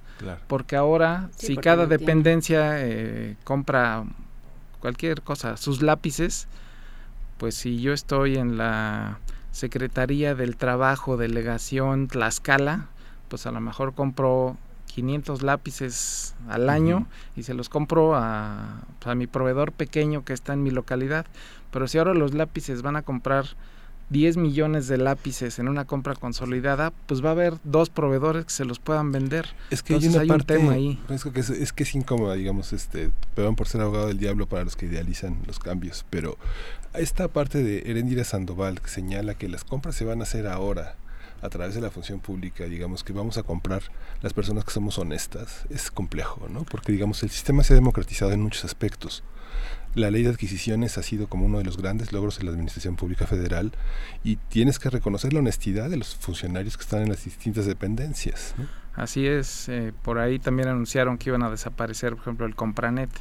Y Compranet es una herramienta muy útil para los que quieran hacer investigación de en qué está gastando el gobierno, porque ahí están los contratos, ahí están los montos, ahí están si fueron invitaciones directas, si fueron adjudicaciones, si fueron licitaciones. Todo eso sí preocupa preocupa que, vayan a querer concentrar tanto poder en una sola persona. O sea, no va a ser el secretario de Hacienda, seguramente va a ser una subsecretaría ahí que, o el oficial mayor, entonces va a ser la superoficialía mayor de todo el gobierno, donde sí eh, pues se prestaría a, a, que tanto poder concentrado pues también este, puede derivar en corrupción. Sí, no, no es una buena receta, digamos, ¿no? De a priori, independientemente de qué persona sea, no conviene darle tanto poder a una sola persona, eh, quien sea. Pero además hay otro eh, tema que es, bueno, a mí esto que dices de las pequeñas empresas me parece importantísimo porque lo que queremos o lo que se buscaría, yo creo, en términos económicos, es fomentar que trabajen y que se creen empresas pequeñas y que se y, que realmente no, no sean las transnacionales, las empresas de siempre, las enormes empresas que no sabemos qué prácticas tienen, que no sabemos qué esquemas impositivos, etcétera, eh, que son las que acaparen todo, sino que realmente puedas eh, trabajar de manera además mucho más eh, descentralizada. Y también pienso en esto que va a implicar en términos de interacciones Em, con gobiernos estatales. Parte de, los grandes problemas que tenemos en los estados, hemos hablado mucho de, lo que hemos logrado a nivel eh, de, cambios en, el gobierno federal, pero en los gobiernos locales sigue siendo un tiradero. Entonces, pues eh, está bien limpiar, pero va, a ser difícil. Sí, difícil porque los estados y los municipios gastan sin rendir cuentas prácticamente. Entonces, sí va a tener que hacer, o sea, yo creo que sí va a tener que haber algunos cambios en las leyes, inclusive en cómo se dan esas participaciones a los estados, porque ahí yo creo que es gran parte del presupuesto que va a ser muy importante si están pensando en reasignar o reducir programas duplicados, etcétera, va a tener que, o sea, si Coneval ha identificado más de 5000 programas sociales diferentes en todo el país, pues esa, o sea, una manera de hacer más eficiente el gasto va a tener que ser revisar esos programas y ver qué se está duplicando y eliminar algunos. Entonces ahí yo creo que sí podría haber una fuente de ahorro en el presupuesto de gastar mejor. Porque recordemos que México en eficiencia del gasto, según el World Economic Forum, pues, somos el lugar 121. ¿De cuántos? De, ¿3.500? De 150. Ah. Entonces gastamos muy mal. Tienen los congresos locales ahora para amarrar esa, eh, para amarrar esa herramienta que justamente este, ha sido la queja de los últimos 30 años, los estados ricos contra los estados pobres y la queja de algunos soberbios gobernadores de que por qué van a mantener a los estados más pobres. Sí, este, esa es una de las quejas y la otra es que después de, a partir del 2000, se les dio manga ancha a los gobiernos locales para que gastaran. O sea, antes había mucho gasto centralizado y después dijeron, no, mejor que los que cada gobierno decida en qué se lo va a gastar. Entonces sí es un gran problema y yo creo que ahí sí hay una gran oportunidad para gastar mejor. Y sí, los congresos locales, pues ahora vamos a ver, este, algunos van a estar chocando fuertemente con el gobernador. Entonces va, e, esa discusión también va a ser muy importante. Eh, gastamos muy mal. Creo que este es un tema fundamental porque, bueno, eh, la gran pregunta, la pregunta que fue como el ritornelo de la, de la contienda presidencial para Andrés Manuel López Obrador fue ¿de dónde va a sacar el dinero? Así es. Entonces, él insistentemente a esta pregunta que se le hacía insistentemente, respondía, eh, voy a acabar con la corrupción, voy a limpiar, eh, voy a limpiar los gobiernos, eso está muy bien. Pero también hay una parte que es, que a lo mejor no es dolo, sino ineptitud o, falta de pericia o, o descuido.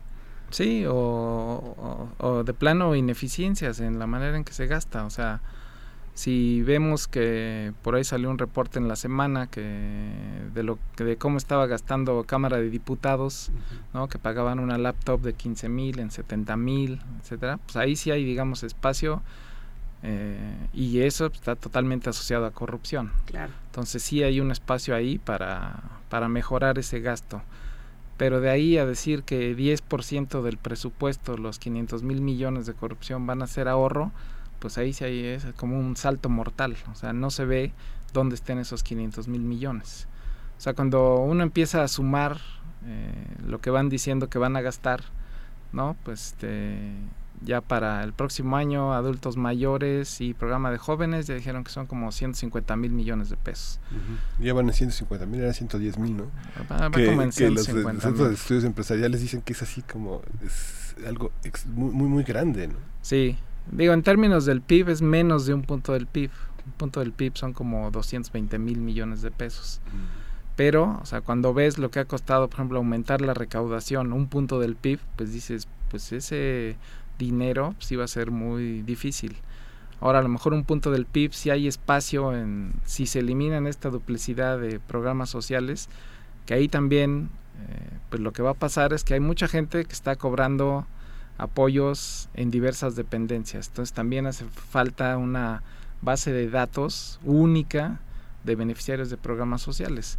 Porque hay hogares que reciben apoyos de Zagarpa, de Sol, del gobierno estatal, eh, programa de adultos mayores, ahora van a recibir el de jóvenes, entonces sí puede ser un incentivo a, pues, ¿para qué me formalizo? ¿Para qué me incorporo al mercado laboral? Si con cinco programas que estoy recibiendo del gobierno federal, pues ya tengo un ingreso que me pone en el, en el decil 7, 8, ¿eh? O sea, sí. hay un... Sí hay un problema serio con cómo se está gastando, pero también en lo que estamos recaudando. O sea, estamos recaudando 18% del PIB y queremos gastar más del 20% y como decía Juana Inés al principio, quieren aumentar la inversión pública, pues también pensemos que la inversión pública solo representa 15% de la inversión total. Entonces, si le aumentas mucho la inversión pública, pues tampoco es así eh, maravilloso y esto se va a transformar. Ahora, ¿por qué no invierten los privados más? Pues bien lo decía Juana Inés al principio, lo comentaron en la introducción, pues necesitamos más infraestructura y mejor capital. O sea, recordemos que para crecer, o sea, digamos, los únicos dos factores de la producción pues es la infraestructura, los fierros que tenemos y el trabajo de las personas. Entonces, ¿cómo hacer más productivas esas dos cosas? Pues el trabajo pues, tendría que ser con capacitación. Y del lado de la inversión, pues yo creo que ya hay empresas que ya andan como en el límite tecnológico, o sea, las automotrices, que es el ejemplo claro, electrónica, etcétera, pues ahí ya no tienen como más espacio para crecer. Donde hay mucho espacio para crecer es en las micro y pequeñas, que sí son muy, que producen, eh, pues, no con los medios adecuados, no con la capacidad de la gente adecuada, pero si a través del gobierno estamos pensando en consolidar las compras y seguir beneficiando a los grandes, pues otra vez esas pymes pues se van a quedar atrás. El aumento del salario, que también pasa eh, por, por mejorar el capital, ¿no? También pasa por mejorar el trabajo. Lo hemos, eh, también lo has dicho tú aquí. Si yo veo que capacitarme tiene una repercusión en mi salario, pues lo, lo, me voy a capacitar de mejor manera y lo voy a buscar, ¿no? Si, si da lo mismo, si de todas maneras voy a tener el mismo salario que no me alcanza, y que me hace vivir en precariedad, pues ni para qué. Sí, hay, un tema con el salario mínimo es que están diciendo que va a aumentar 15.6% anual más la inflación para que al final del sexenio eh, ya esté en los niveles que requiere comprar la canasta, la, bueno, alcanzar la línea de bienestar que define Coneval. Pero sobre el salario mínimo, si uno ve las estadísticas laborales, eh, al primer trimestre de 2018, eh, ocho y medio millones de personas ganaban el salario mínimo. De esos ocho y medio millones, 8 millones están en el sector informal. Entonces, si tú por decreto dices voy a aumentar el salario mínimo 15%, pues no le vas a pegar a los 8 millones y medio. Le vas a, o sea, estrictamente solo se beneficiarían las 500 mil personas que están en la formalidad. Y cuando ha subido el salario mínimo, no se observa que los salarios de los demás aumenten. Entonces, pues el beneficio, o sea, de subir el salario mínimo sería poco y quizá en términos inflacionarios sí puede tener algún impacto, porque aunque los empresarios o pero desde el pequeño empresario no le aumente el salario a sus trabajadores, va a decir, pues yo tengo que subir mis precios. ¿Por qué? Pues porque subió el salario. Y entonces eh, sí podría eso generar una, una preocupación por el lado de la inflación. O sea, 15.6 subir el salario anual, pues es muchísimo. O sea, el salario perdió 75 por el salario mínimo, perdió 75% de su poder adquisitivo entre 76 y 2000, 25 años en 25 años perdió el 75 y en 5 años queremos restituirle 60% de ese poder adquisitivo, pues se ve como muy difícil.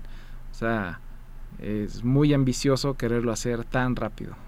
¿Por qué, ¿Por qué ponen el acento en la frontera norte? Porque no dice todo el, todo el país, sino solo la frontera norte. Bueno, en la frontera norte eh, hablaron de duplicarlo, el salario. ¿Por qué? ¿Por qué? Pues porque tienen la competencia del ah. lado de Estados Unidos, donde pues en vez de ganar 5 eh, dólares diarios de este lado, pues allá van a ganar 5 dólares por hora, Claro.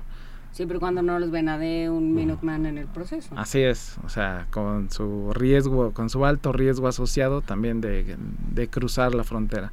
Pero ese es como el estímulo y también la idea de reducir el IVA en la frontera, pues es para eso. Para no pagar de este lado 16% de IVA, pues mucha gente hace sus compras del otro lado y paga su impuesto estatal según el estado fronterizo pues, entre 4 y 8%. Entonces la idea de bajar el IVA a la mitad en la frontera pues es también para impulsar el consumo de este lado. Pero pues ese también es otro hueco fiscal. O sea, esos van a ser también varios miles de millones de pesos que se estarían dejando de recaudar.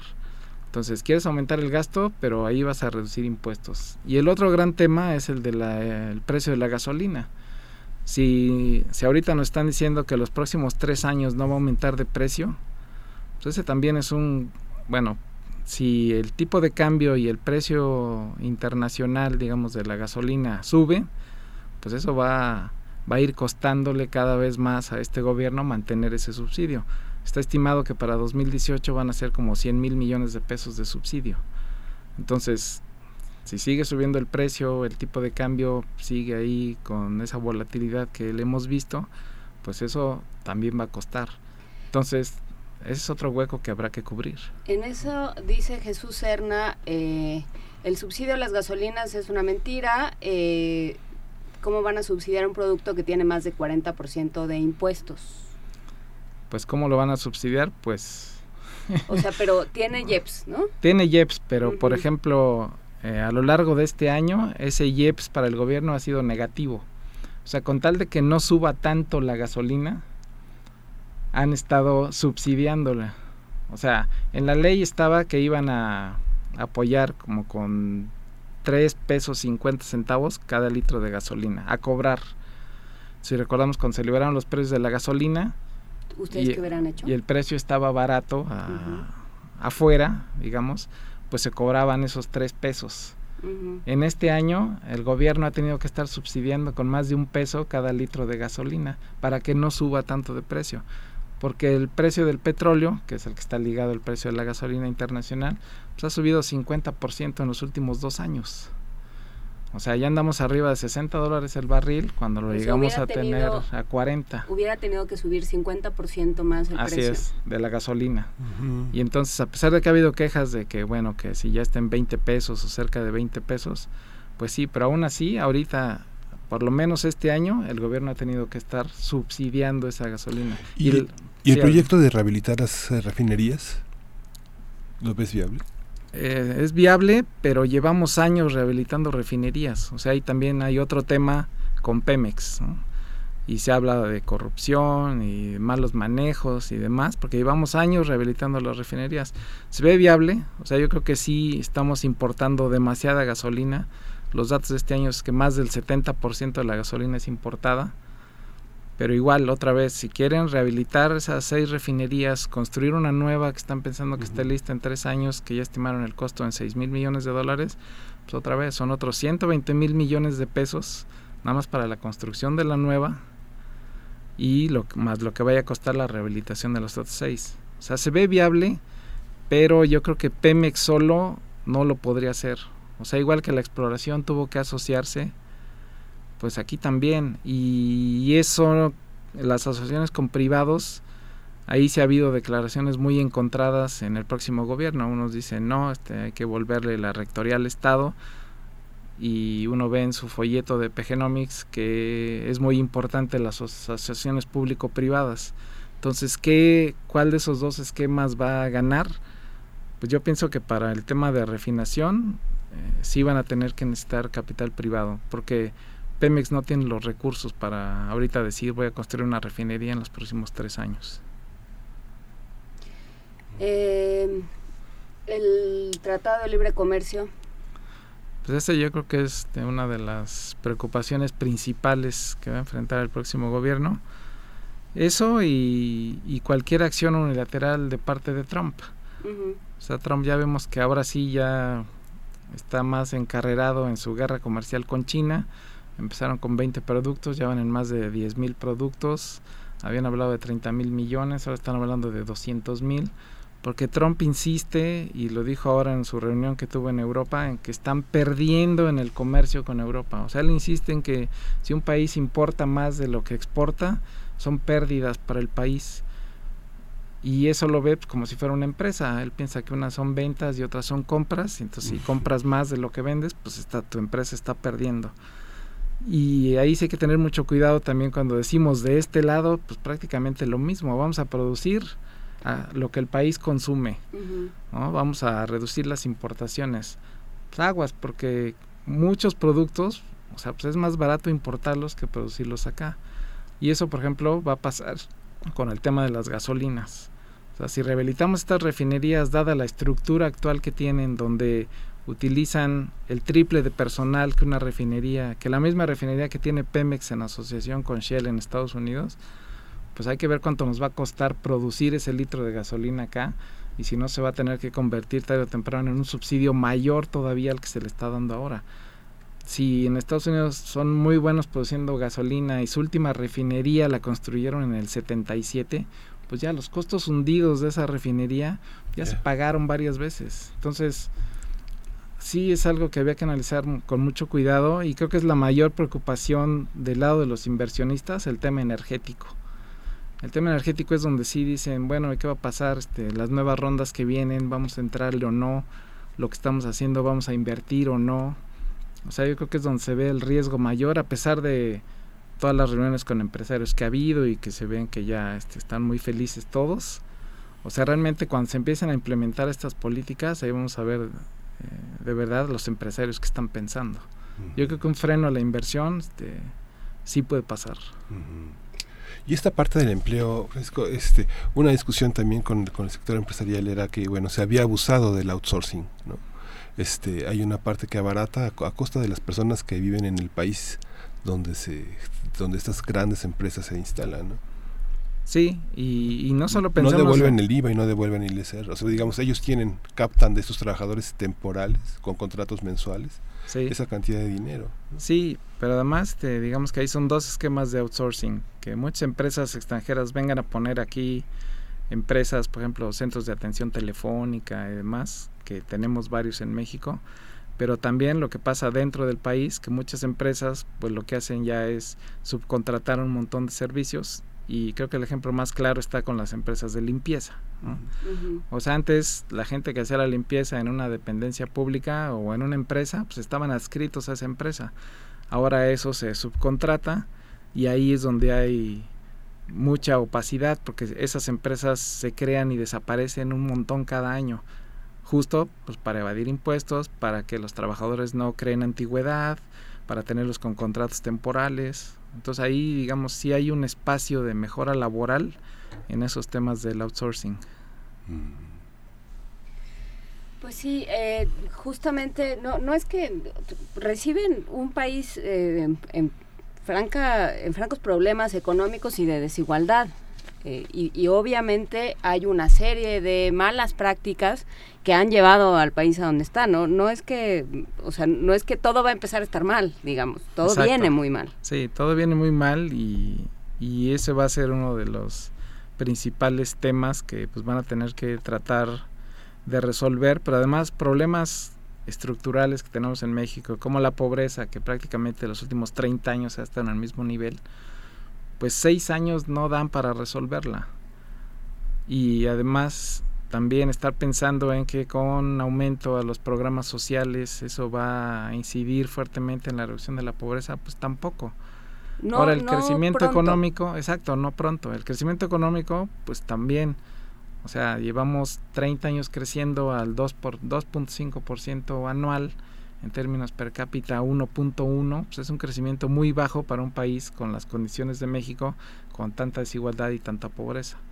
Entonces, por dónde irse, pues el tema de la inversión creo que sí es fundamental, pero también habrá que ver por qué no hay más inversión privada en México. ¿Porque rinde muy poco o porque el financiamiento es muy caro? Entonces, pues también. Pero un país como México, cuya tasa de ahorro es del 22%, pues también es difícil eh, que genere más recursos para invertir. Los otros países como China, bueno, China es como la exageración, más del 50% de tasa de ahorro, pero inclusive la India 35%, o sea, son países que digamos tienen los recursos para invertir. Otro problema yo creo que aquí en México pues es que la esa intermediación que hacen los bancos entre los recursos de los ahorradores y la inversión, pues también este es muy poca, o sea, es muy baja, o sea, las tasas son muy altas, o sea, hay una serie de problemas estructurales que va a ser muy difícil resolver en el corto plazo, pero pues esperemos que, se trabaje adecuadamente y que poco a poco vayamos avanzando. pero sí, desigualdad, pobreza y pensando también en las locuras que puede hacer Trump, que también nos pega durísimo porque pues, eh, nuestro comercio exterior es muy importante para el funcionamiento de nuestra economía. Y el mercado interno no avanza pues porque los ingresos son muy bajos. Entonces sí sí es un escenario muy complicado. Es un escenario complicado donde además no se puede dejar eh, todo al gobierno y, eh, y tampoco se pueden se pueden seguir las mismas prácticas. También es necesario que todo el mundo que todos los que confiamos en un cambio y todos los que estamos involucrados y, estamos apostando a ese cambio de distintas maneras y desde distintos frentes, pues eh, nos hagamos cargo de que hay cosas que no pueden seguir, de que hay eh, de que hay precios que tienen que subir, que hay salarios que tienen que mejorar. Todo eso tiene que ser un proyecto conjunto, ¿no? apoyado por políticas públicas, pero también eh, si la respuesta de los empresarios es me pones una restricción y entonces veo cómo, la, cómo le doy la vuelta, pues tampoco va a funcionar. Así es. Sí, yo creo que también lo que se vio en estas elecciones es que era otra vez como depositar toda la confianza en una sola persona. entonces, pues ahora, digamos, no va a haber excusa con mayoría en las cámaras, mayoría en los congresos estatales para, pues, para no cumplir lo que se prometió. Pero sí, el trabajo tiene que ser de toda la sociedad, aunque la esperanza está puesta en una sola persona y eso sí lo veo como algo muy arriesgado pues eh, seguiremos seguiremos trabajando todas las personas. Muchísimas gracias, eh, Francisco Rodríguez del Observatorio de la, Observatorio Económico de la UAM Escaposalco. Gracias por estar con nosotros. Muchas gracias a ustedes. Buenos días a todo el auditorio. Gracias, Francisco. Un gran abrazo. Nos vamos a música. Vamos a continuar con esta este, compositora, Gabriela Ortiz, que en 2014 hizo un disco muy importante en la interpretación de Alejandro Square en la flauta que se llama 100 watts.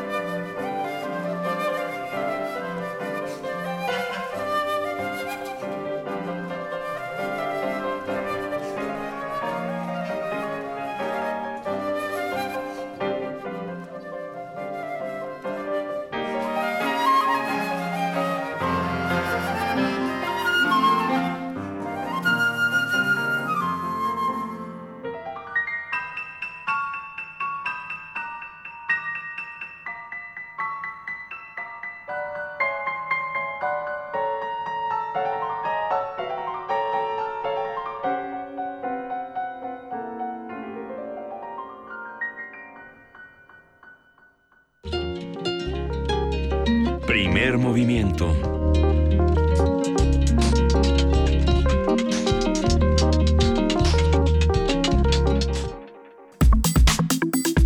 Nota Internacional. Este miércoles, la canciller alemana Angela Merkel defendió el derecho de su país a tomar sus propias decisiones tras las críticas del presidente de Estados Unidos Donald Trump, que acusó a Alemania de ser un país rico que no gasta lo suficiente en defensa, pero que sí invierte mucho dinero en gas ruso. Sí, una discusión verdaderamente de altura. Trump ha pedido a los líderes de la alianza que dupliquen el objetivo de los gastos en defensa del 2 al 4% de sus productos internos brutos. Por otro lado, luego de la jornada de este miércoles, la OTAN invitó formalmente al gobierno de Macedonia a iniciar negociaciones de adhesión a fin de optar eh, por unirse a la alianza después del acuerdo que se hizo con Atenas con respecto al nombre del país. Vamos a hacer un balance de la cumbre de la OTAN, cuáles fueron sus notas principales y los acuerdos y cómo se recomponen las fuerzas geopolíticas en el mundo. Está con nosotros el doctor Javier Oliva, él es profesor e investigador de la Facultad de Ciencias Políticas y Sociales de la UNAM y le damos la bienvenida. Javier, buenos días. ¿Qué tal? Buenos días, Miguel Ángel. ¿Qué tal, Juana Inés? Y saludos al auditorio y al equipo en cabina. Pues muchísimas gracias por estar con nosotros. Cuéntanos, Javier Oliva, cómo, eh, cómo lees esta, esta reunión y eh, los diferentes actos, porque fue como entre ópera y zarzuela, los diferentes actos que vimos de esta reunión de la OTAN. Sí, lo, primero que hay que decir, Juan es que eh, el presidente de los Estados Unidos se ha caracterizado en este año y medio que lleva en el ejercicio del poder en, deshacer acuerdos y no ha sido capaz de construir ninguno. De hecho, el que posiblemente, eh, el único que podría contarse sería el de eh, Corea del Norte y está a punto de eh, fracasar. Y lo que sucede es que el, criterio que aplica el presidente de los Estados Unidos es básicamente el comercio, es decir, las tensiones suscitadas con la OTAN tienen como preámbulo precisamente la aplicación de aranceles de manera unilateral a productos eh, de la Unión Europea, principalmente procedentes de Francia y de, y de eh, Alemania. Y esto eh, también la exigencia de que dupliquen, que lleguen al, al 4% antes del 2025, pues se escapa del acuerdo precisamente que hubo en Gales en 2014, siendo presidente Barack Obama, en donde el compromiso era del 2%, que hasta la fecha solo cuatro países lo han cumplido en el caso de, de los europeos. Y lo y lo y también lo, lo, relevante también es eh, la serie de actividades que tendrá posteriores al encuentro. Estaba leyendo hoy muy temprano algunos algunos despachos de periódicos eh, internacionales y se había alterado el orden del día de la de la parte final de la reunión de la OTAN porque eh, pues el presidente de los Estados Unidos con su estilo pues provocó eh, una discusión porque se estaba planteando una relación especial con los presidentes de, Georgia y de Ucrania, y se les pidió que abandonaran la sala incluso.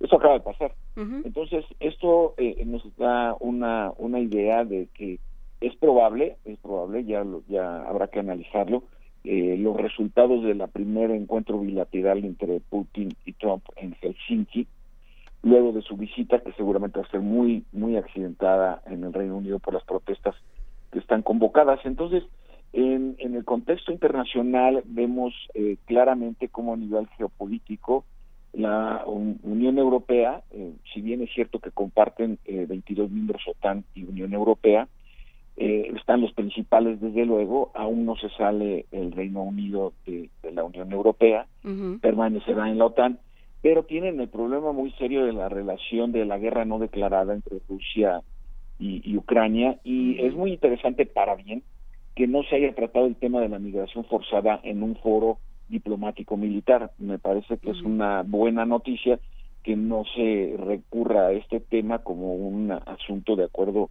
de acuerdos militares o de aplicación de los militares para contener los flujos migratorios. Entonces, el, otro acuerdo que se deriva de la OTAN, que es muy importante señalarlo, es eh, se va a desplegar una fuerza de adiestramiento en, en Irak, con lo que queda más que claro que los escenarios bélicos de, de Afganistán y de Irak pues, están muy lejos, muy lejos de, eh, de resolverse. Entonces, eh, vamos a, a ver, hay una propuesta, desde hace un par de meses está fortaleciendo, eh, de que se cree un ejército de la Unión Europea.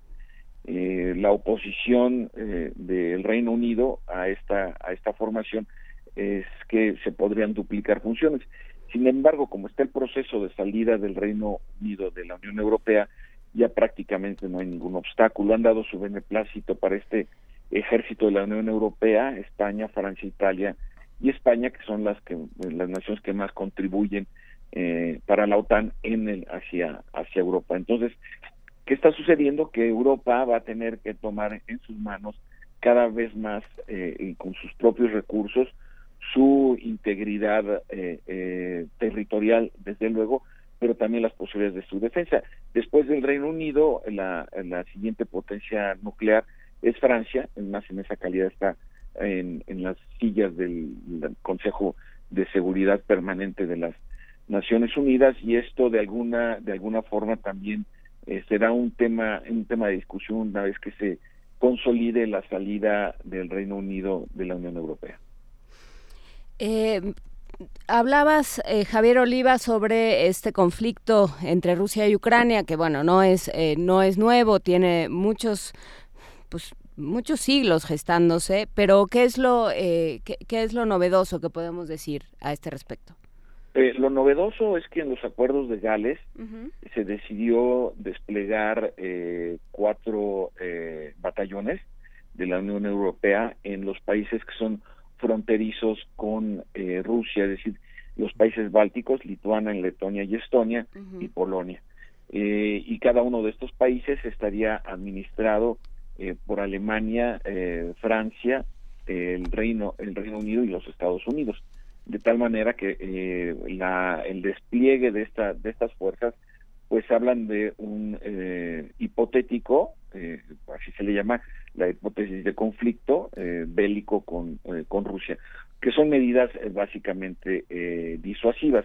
Recordemos que hay una, un conflicto desatado por la anexión de la península de, de Crimea y por las zonas separatistas que reciben reciben armas y adiestramiento armamento pesado por cierto para enfrentarse al, al ejército regular de Ucrania. Entonces, de hecho, en un documento, en el documento de 23 hojas y 79 puntos, más de 20 están dedicados a la relación con Rusia.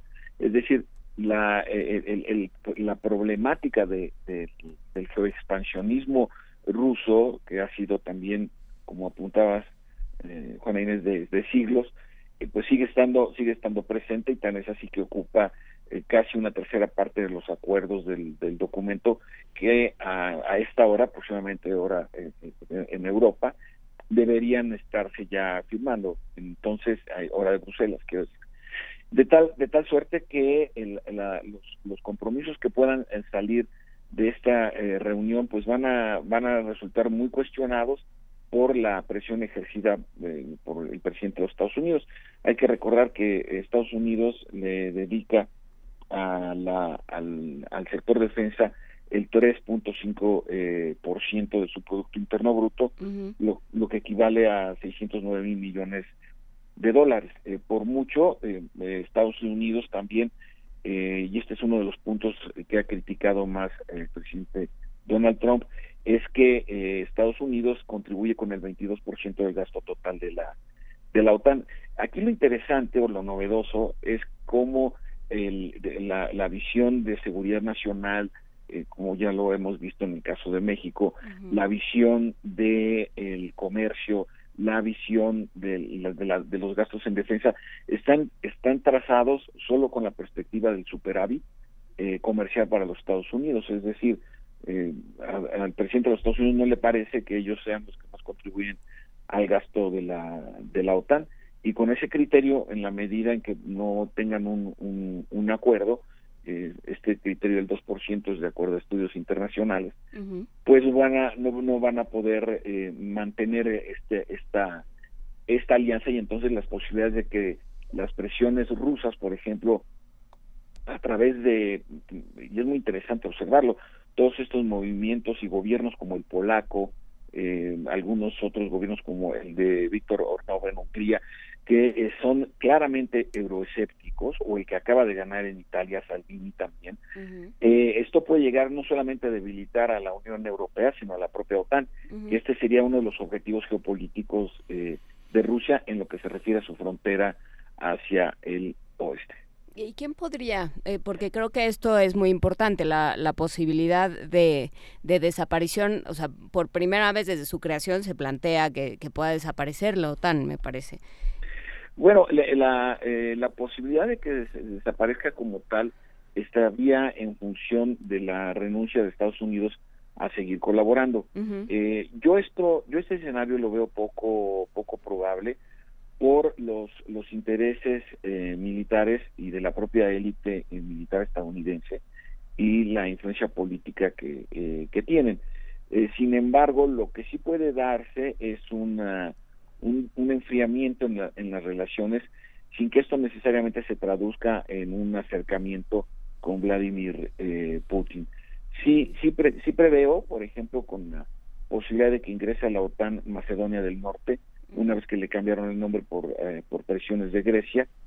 Eh, es decir, la, la OTAN como tal tiene como proyecto seguir seguir creciendo uh -huh. y esto de alguna forma indica que hay una, un proyecto de largo plazo.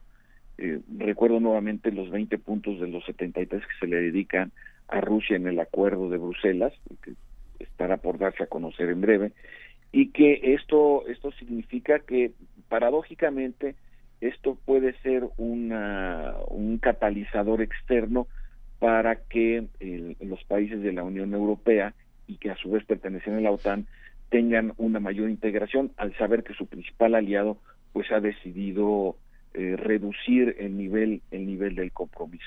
Y esto también tendrá que afectar a la crisis política que está viviendo el gobierno de Theresa May eh, con la renuncia de dos integrantes del ala dura para negociar el, el, el Brexit porque esto también eh, el Reino Unido al, al salirse de la Unión Europea al carecer de buenas relaciones con su aliado histórico que es Estados Unidos, pues pasará de ser un archipiélago en términos geográficos para convertirse en un archipiélago político, ¿no? Uh -huh. Entonces, eh, eh, to, todo este entramado, pues pasa necesariamente por el acuerdo de la de la OTAN.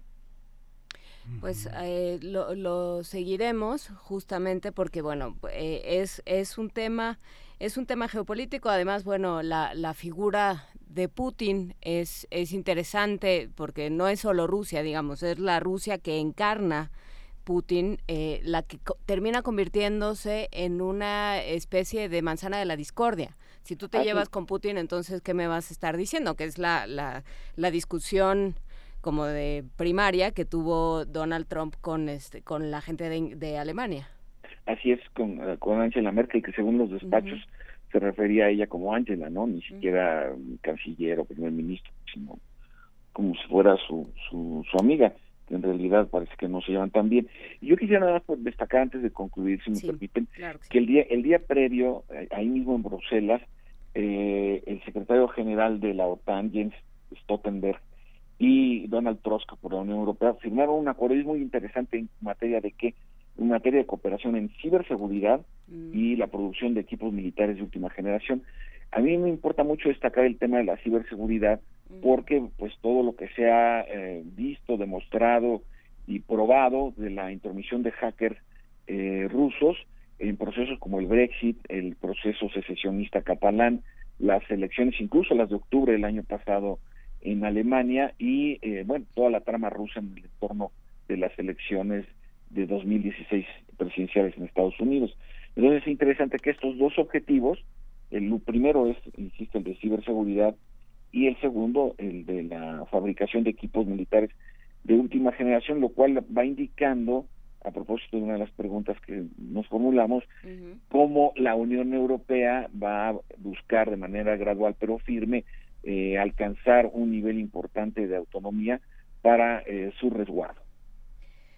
Pues eh, justamente en esto pondremos eh, pondremos el ojo también. Muchísimas gracias por conversar con nosotros esta mañana. Javier Oliva, profesor de la Facultad de Ciencias Políticas y Sociales de la UNAM. Gracias por salir de las vacaciones un momento para conversar con nosotros. Un abrazo. No, gra gracias igualmente, gracias a Primer Movimiento. Hasta pronto. Hasta pronto. Y ya, nos vamos a la pausa, regresamos a la tercera hora, a Mundos Posibles y a terminar este programa, Miguel Ángel.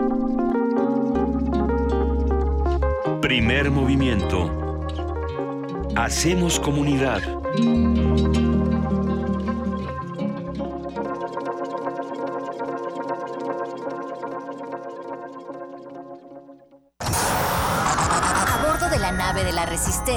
Existe una habitación que nunca se abre. Excepto la última hora del último día de la semana. Ahí vamos a reírnos del mundo, a demoler los muros con canciones, a bailar en la posición que queramos. Todos eligen la música, todos la disfrutan, todos la bailan. El Buscapiés, tú eres el alma de esta fiesta. Viernes, 22 horas. Por el 96.1 de FM, Radio UNAM.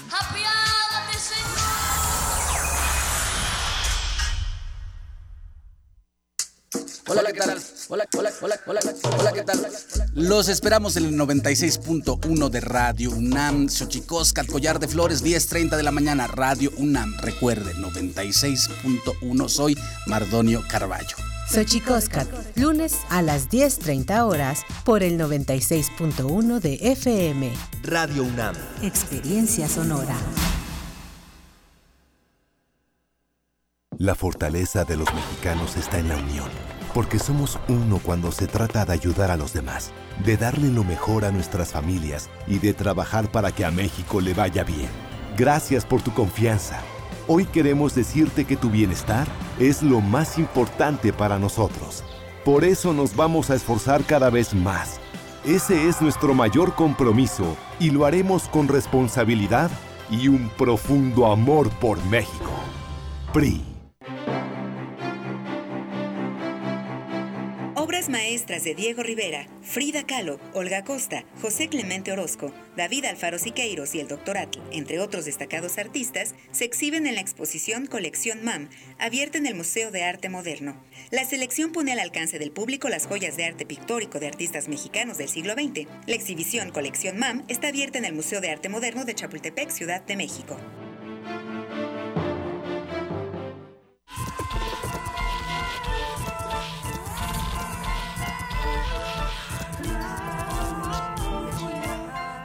Si quieres saber qué es este sonido, no olvides escuchar este domingo a las 2.30 de la tarde Gabinete de Curiosidades. Colecciona junto con nosotras sonidos y visita nuestro micrositio web en www.radio.unam.mx.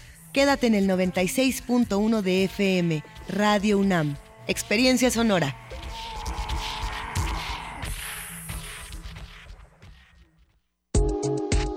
La psicología observa al ser humano, sus escenarios y comprende su diversidad. Adentrémonos en ella. Juntos hagamos Conciencia, Psicología y Sociedad. Un programa de análisis y reflexión con Berenice Camacho y las doctoras en psicología Tania Rocha y Mariana Gutiérrez. Todos los lunes a las 18 horas por el 96.1 de FM y su retransmisión los jueves a las 16 horas por el 860 de AM. Radio UNAM, Experiencia Sonora. Primer movimiento. Podcast y transmisión en directo en www.radio.unam.mx.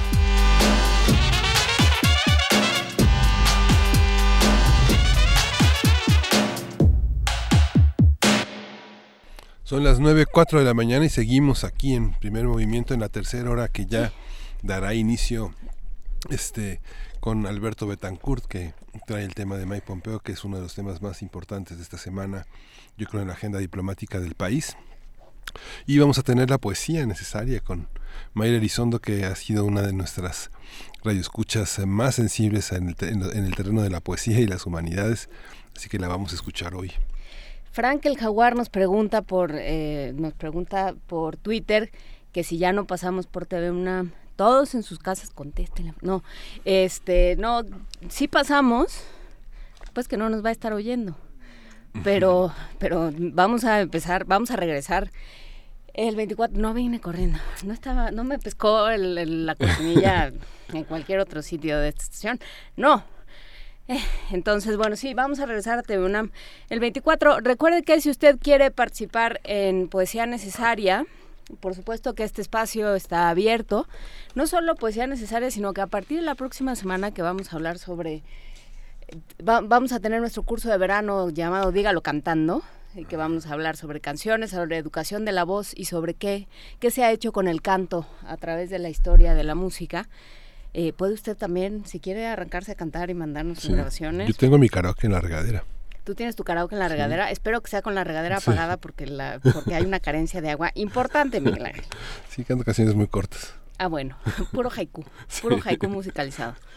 Muy bien, bueno, pues entonces si usted tiene su karaoke en la regadera como Miguel Ángel Quemain, que ya tuvo este y está desconectado también. El agua está apagada y el karaoke está desconectado. Sí, sí, sí. Porque si no, aquello va a ser una tragedia. Sí. o sea, estás, estás llamando a la tragedia. En fin, si usted quiere eh, su karaoke en la regadera, si usted quiere aparecer en la radio, cantar en la radio, leer poesía en la radio, están abiertos, por supuesto, nuestros micrófonos. Eh, acuérdese que puede enviar sus audios a primermovimientounam.gmail.com. Si no sabe cómo grabarlos, pregúntenos en arroba PMovimiento o en el Facebook Primer Movimiento o en el teléfono 55 36 43 39 y con mucho gusto le damos especificaciones. Por lo pronto nos vamos a la poesía necesaria. Muchísimas gracias a Mayra Elizondo que nos escribe con, con frecuencia y por supuesto le mandamos un abrazo a ella, a su papá que cumplió años, a todos aquellos eh, nicaragüenses que nos escuchan y a quienes, por supuesto, les expresamos nuestra solidaridad. Y vamos a escuchar La Luna Llena de Honduras, de Francesca, Francesca Gargalo, y acompañado de la canción El Encarguito, interpretado por Guillermo Anderson, cantante y compositor hondureño. Vamos a escuchar en voz de Mayra Elizondo La Luna Llena, de, de Francesca Gargalo.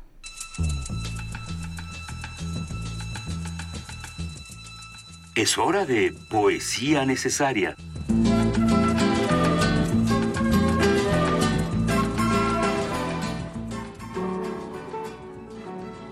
Francesca Gargallo. Luna llena de Honduras. La luna roja de diciembre por la ventana, llena en la noche larga, sonríe por sus adentros. Las corridas furtivas del toque de queda la llenan de orgullo. Nadie lo sabe pero en Honduras se prepara el mejor café de Centroamérica y las mujeres salen a la calle para vender rábanos y lanzar consignas. Defienden hijas y mueren por montones. Son lencas y la luna les sonríe porque ama el agua. Son chortís, garífunas, mestizas, todas tienen niñas ancestrales en el río Hualcarque. Son las que resisten a las masacres y están locas, locas de pinturas y versos. ¿Puede una copla lo que la prensa calla? En el universo de neón de las noches urbanas del norte, las pantallas titilan en la nada. De pronto es caliente el trópico a oscuras. Las ametralladoras erizan la piel de miedo. Los cuerpos de agua de la luna roja se van secretos porque el ejército dispara. En los ojos de una muchachita en el torso de su hermano son cuerpos de mujeres y cargan antorchas por las calles de Tegucigalpa. Inmensas, unen el fuego del norte y el agua del sur las que piden favores a la luna, y gritan, se enojan, se ríen a carcajadas, desparajientas. Nadie lo sabe, pero la tierra de Honduras es la más firme del istmo que corre de Belice a Panamá, roca que congrega el magma de sus hermanas. La prensa calla que Honduras no es un portaaviones, no es una estrategia geopolítica, no es solo maquila. Honduras es una pacifista que se viste de guerra como su morazán y cultiva zanahorias. Se enfrenta a la palma de aceite, a la riqueza que empobrece. La luna roja de diciembre descansa en la roca firme de Honduras. Ya que escribiste desde el norte y te hacen falta muchas cosas, ahí te mando un encarguito, cortesía de Doña Rosa. Ojalá pasen la aduana y las compartas con mis tíos y que al probarlas se olviden por un rato gatito del frío. Te van los nacatamales, te va un chicharrón con yuca, una olla de y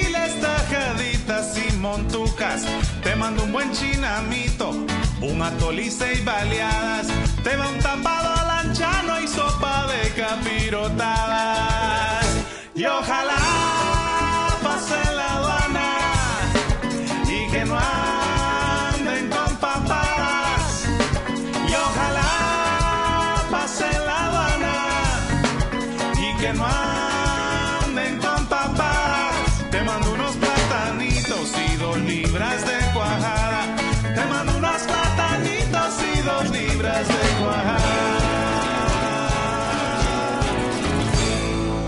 con chipilín y unas hojas de pacaya.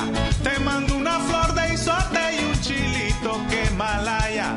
Te va una sopa de jute con ayote y con juniapa. Empanadas de loroco y de chascada un vino en papa.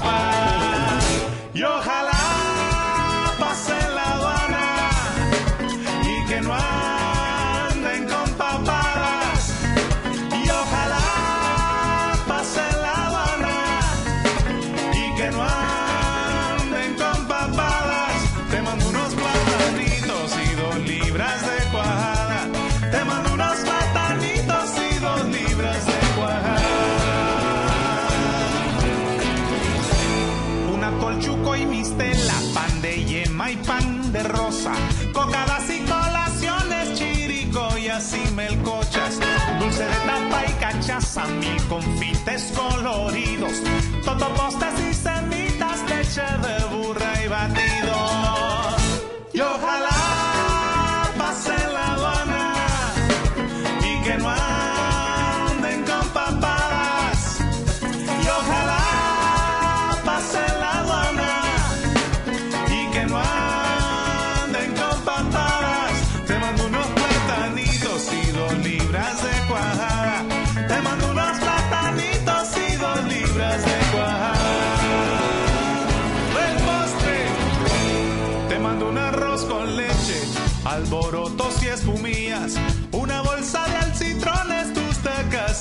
Quesadillas, ayote en miel y torrejas, hojuelas y rapadura, panelas y zapotillos, tabletas y mascaduras.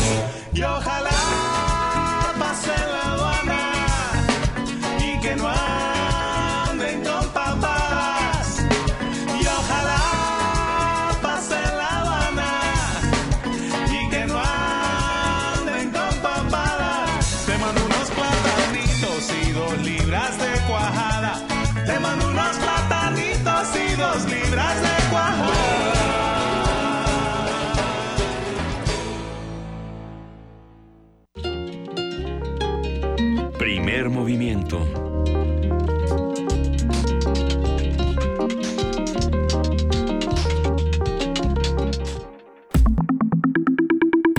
La mesa del día.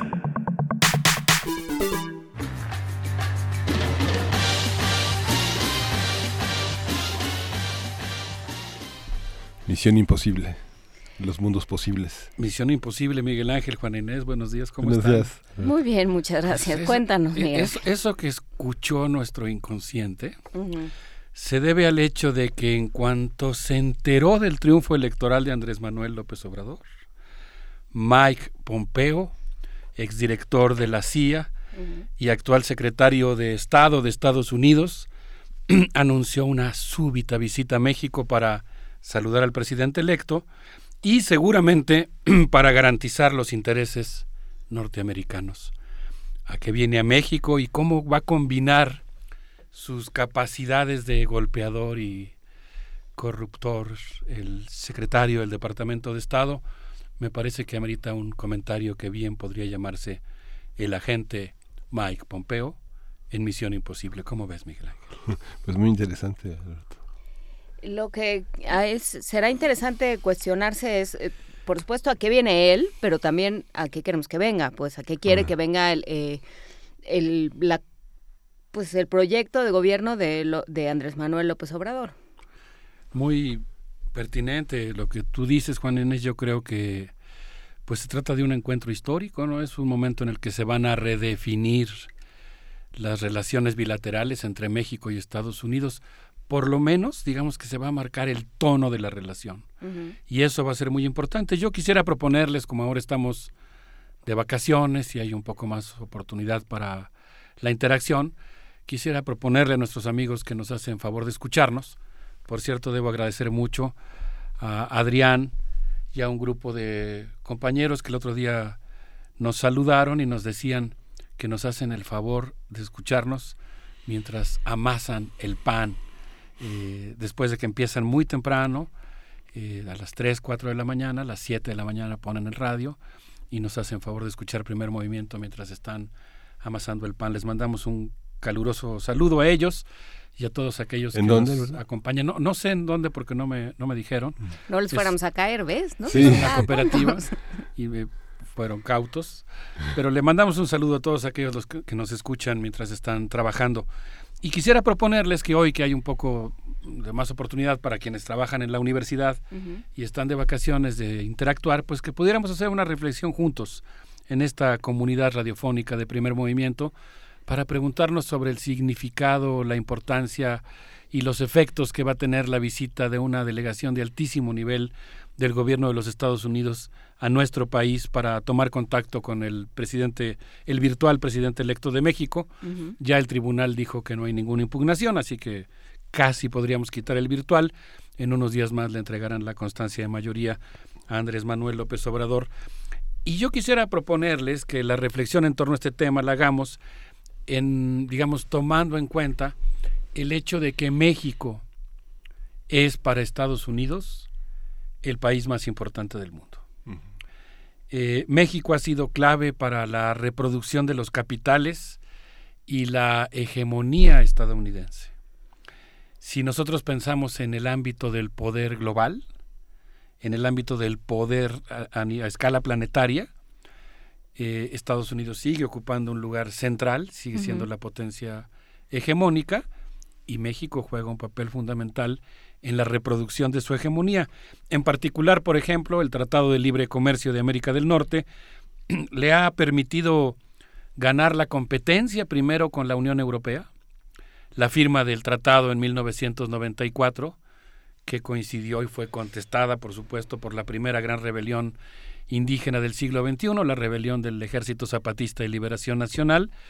Eh, esta firma del tratado permitió que Estados Unidos eh, ganara su competencia o se mantuviera en condiciones de igualdad y ligera superioridad respecto a la Unión Europea, una entidad geopolítica con la cual mantiene relaciones de, diría yo, de amor-odio, exagerando un poco, pero digamos de competencia y cooperación, ¿no? Es una relación muy extraña de simbiosis y competencia la que existe entre Estados Unidos y la Unión Europea y la firma del Tratado de Libre Comercio de América del Norte fue crucial para la reproducción de los capitales estadounidenses y consecuentemente para mantener el equilibrio frente a la Unión Europea.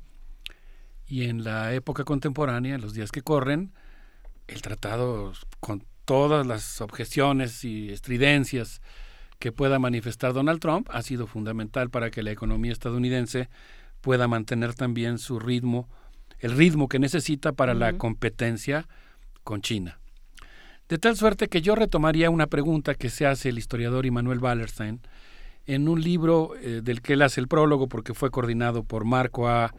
Gandasegui y por Didimo Castillo, eh, un texto de Claxo publicado por Siglo XXI, que se llama Estados Unidos, la crisis sistémica y las nuevas condiciones de legitimación. Es un texto que tiene ya ocho, años de antigüedad, pero que me parece que plantea preguntas muy pertinentes, sobre todo si uno las lee retomándolas para contrastarlas con el contexto actual y con todas las novedades que han ocurrido desde la publicación de este texto. Y ahí eh, iba yo a decir, pero iba a sonar muy presuntuoso, mi colega Immanuel Wallerstein, el historiador Wallerstein, el gran eh, pensador del sistema mundo, propone preguntarnos siempre cómo obtienen sus ganancias los productores dominantes y cómo se garantiza el orden político global que necesitan para preservar sus privilegios económicos. ¿Quién está ganando en el sistema económico mundial? ¿Quiénes ganan? ¿Y qué orden político es el que a través de la vía militar y a través de la diplomacia imponen en el mundo para poder perpetuar sus privilegios? En el caso del imperialismo norteamericano, la respuesta a ambas preguntas conduce a México.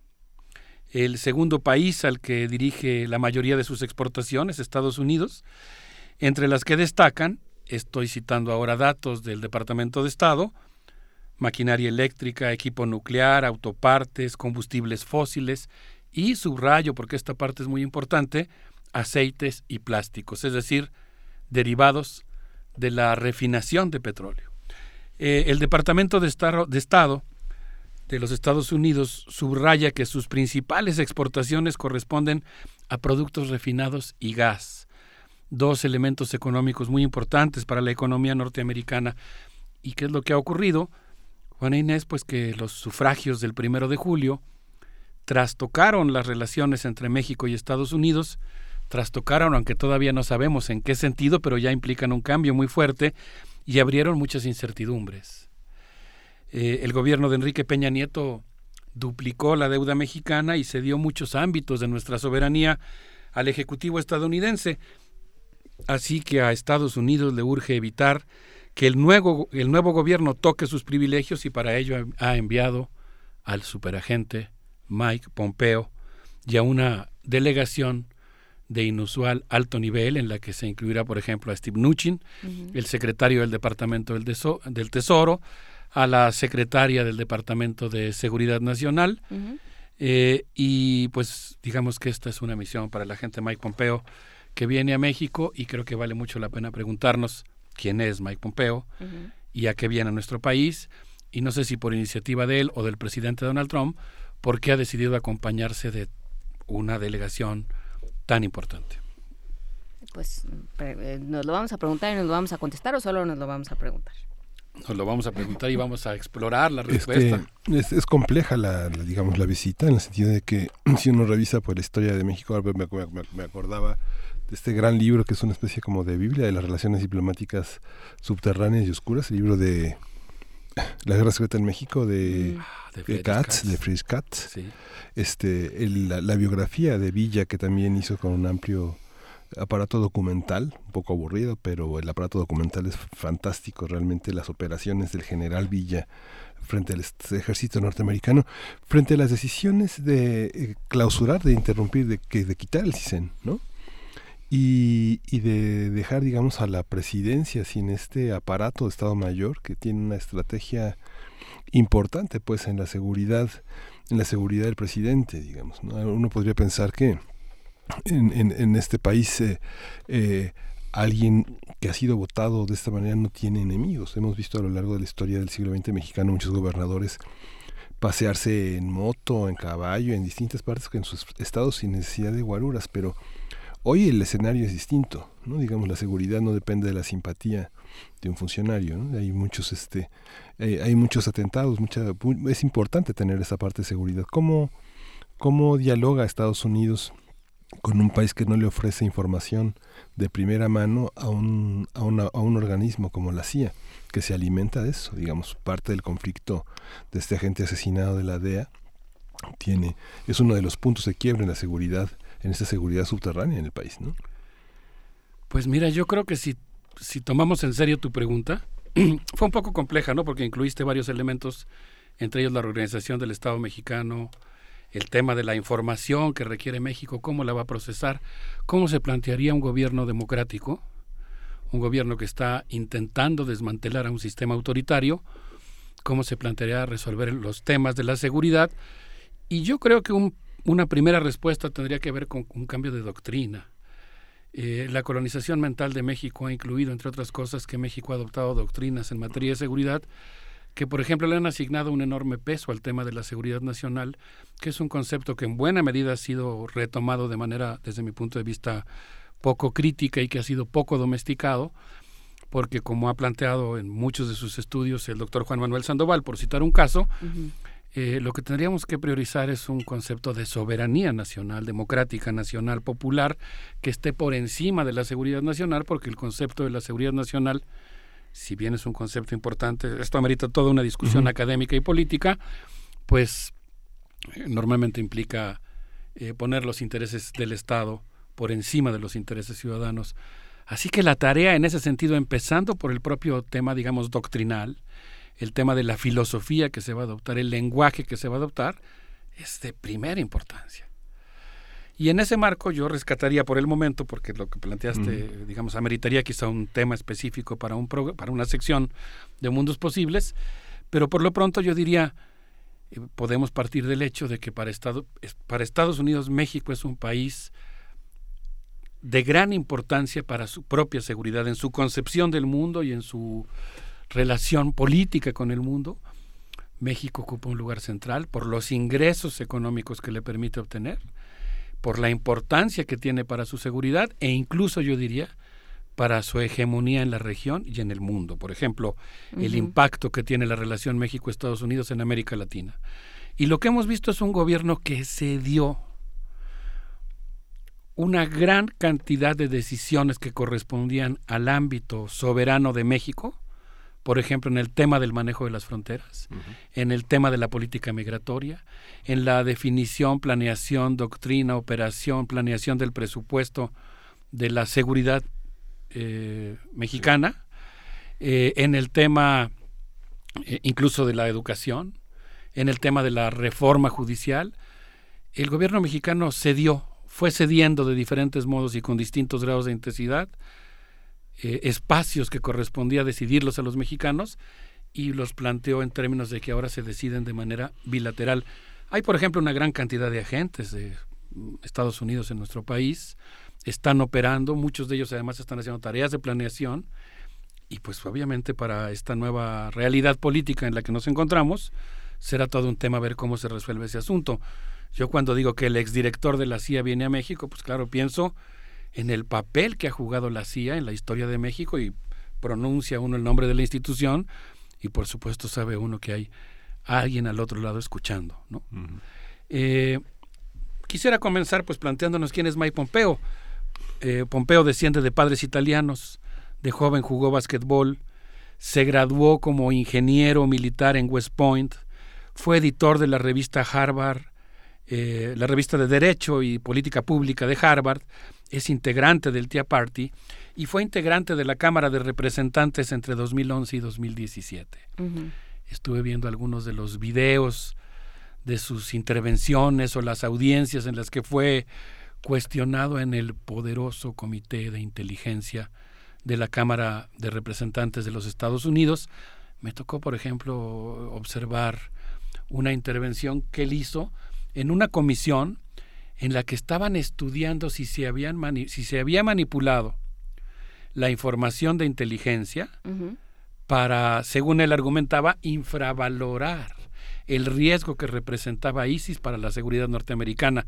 Entonces, fíjense ustedes, es un representante, miembro del Tea Party, que interviene en una comisión que averigua si el eh, si la, la, manera en que se proveyó de información al Congreso, eh, al presidente de los Estados Unidos y al ejército de los Estados Unidos hacía un diagnóstico fiel de la realidad en Medio Oriente o si había distorsionado intencionalmente los datos para poder cumplir con la política de Obama de retirar a las tropas eh, de Irak y de algunos otros lugares en los que estaban emplazadas. Y esta comisión llega a la conclusión, obviamente impulsada entre otros por el republicano Mike Pompeo, de que se había manipulado la información de inteligencia. Entonces, él es un hombre que genera información para operaciones militares de los Estados Unidos, para modificar la percepción pública masiva sobre ciertos fenómenos y es un político extraordinariamente conservador. Su intervención en el caso que estoy citando pretendió justificar nuevas acciones militares en Medio Oriente y esto hizo que cuando el 23 de enero de 2017 fue nombrado director de la Agencia Central de Inteligencia, al mes siguiente inmediatamente viajó a Turquía y coordinó con Tayyip Erdogan la intrusión turca en territorio sirio. Eh, después visitó Arabia Saudita, le entregó la medalla George Tenet al príncipe heredero Muhammad bin Nayef, quien como todos sabemos ha jugado un papel fundamental de desestabilización de la propia monarquía árabe. Digamos, es el caballo de Troya estadounidense en la monarquía árabe y ha jugado un papel también muy importante en la compra de armamento gestionada por Jared Kushner, quien también viajará a México, y en las agresiones que ha eh, financiado Arabia Saudita contra Yemen, contra Siria, contra Irak y contra Irán. Nada más para terminar este rápido boceto, para darnos una idea de la historia personal del funcionario que encabezará la delegación que ya no sé si ya llegó a México, pero que sostendrá el día de mañana la reunión. Yo estaba siguiendo la comitiva paso a paso, ¿no, Miguel Ángel? Sí. ¿Y ya, te avisaron que ya llegaron? No, ah, no, ya llegaron, ya están desde anoche ahí. Están aquí. Ya están ahí desde anoche. ¿Ves? Es que Miguel Ángel ha estado siguiendo. Sí, yo por eso. Con el, con el oído pegado a la tierra.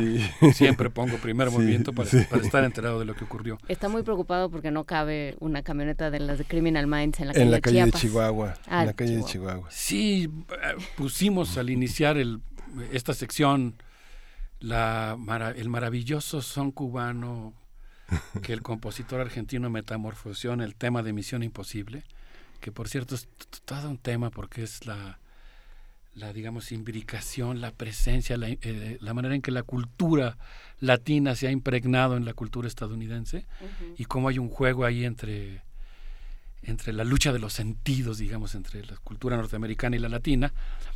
Pero podríamos poner también la música de dimensión desconocida porque lo que estamos viendo es realmente insólito y creo que de entrada pues anuncia el hecho de que a Estados Unidos realmente le ha preocupado y le ha parecido extraordinariamente importante la decisión que tomaron los electores mexicanos el día primero de julio.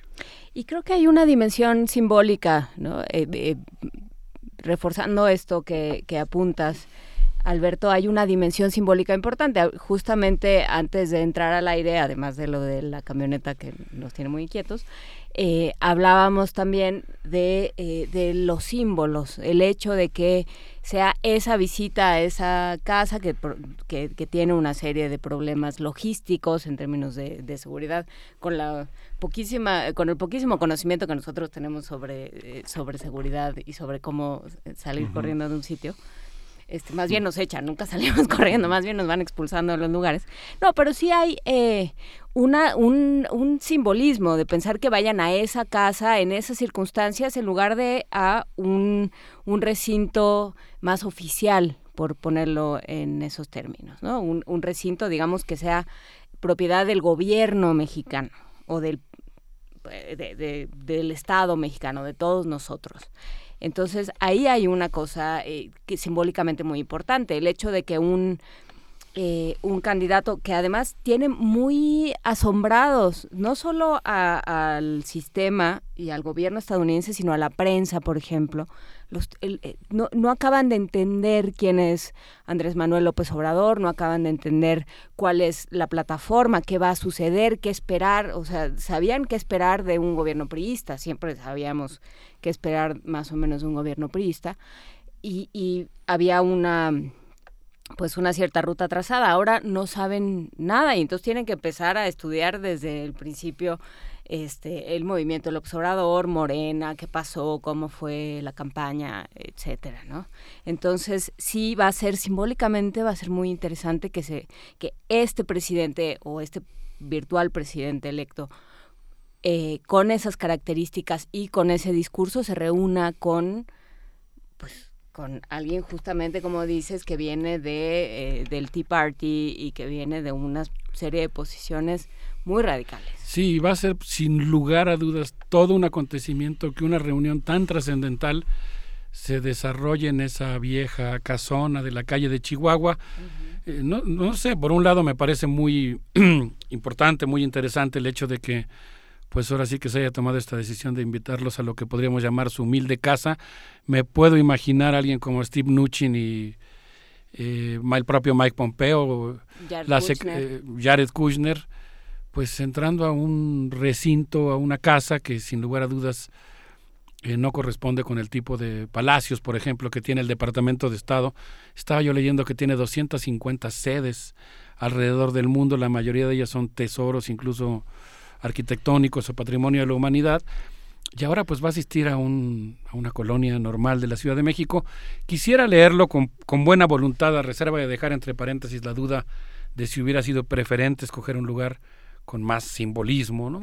o con un mensaje más nítido, que eso podría haber ocurrido, pero quisiera leerlo por lo pronto como, digamos, con buena fe, pensando en el hecho de que también es indicativo de que ha habido un desplazamiento de, digamos, el centro de poder hacia la periferia, por supuesto que la colonia Roma es eh, una colonia de, digamos, de alcurnia y de tradición, eh, para la historia de la Ciudad de México, pero digamos que se desplazó de los centros tradicionales de poder a las calles. Lo podríamos leer también así, insisto, con un poco de buena fe, en el sentido también del propio sentido de la votación, que sí implicó eh, un desplazamiento, si se quiere, relativo de los centros de poder y las zonas de influencia, y quizá, como dice Mike, Davis, eh, la idea, vamos a ver si se cumple o no, es que los barrios bajos, espero que la gente que vive en la colonia Roma no se ofenda porque los incluye ahí, pero digamos los barrios de la Ciudad de México, los barrios populares, se conviertan también en un epicentro de poder mundial. Y eso de alguna manera ha ocurrido porque la gente votó y ha obligado a esta delegación a asistir ahí. Quisiera terminar eh, esta primera parte de la intervención antes de ir a la música solamente diciendo, estábamos resolviendo la pregunta de quién encabeza esta delegación y pues eh, quisiera mencionar que en marzo de 2017 Mike Pompeo invocó el privilegio ejecutivo para evitar que Gina Haspel y James Kotzana fueran citados para declarar sobre el tema de tortura que se estaba discutiendo en los juicios de Bruce Jessen y James Elmer. Por quien no conozca estos dos personajes que acabo de mencionar, son dos psicólogos que recibieron 81 millones de dólares de la Agencia Central de Inteligencia de los Estados Unidos para diseñar torturas para interrogatorios y que posteriormente por la serie de revelaciones que han hecho una serie de agentes y exagentes de la CIA fueron llevados a juicio por haber participado en el diseño de operaciones de tortura. Y había toda una discusión respecto a si esto era legal o no. Y la participación de Mike Pompeo en ese momento pues fue la de eh, defender a la, eh, y evitar que fueran a declarar eh, la actual directora de la CIA. Si les parece bien, creo que podríamos escuchar un, un poco de música. Eh, creo que podemos escuchar a la maravillosa Ana Tijoux con todos los sólidos se desvanece en el aire y regresar a seguir platicando sobre este tema.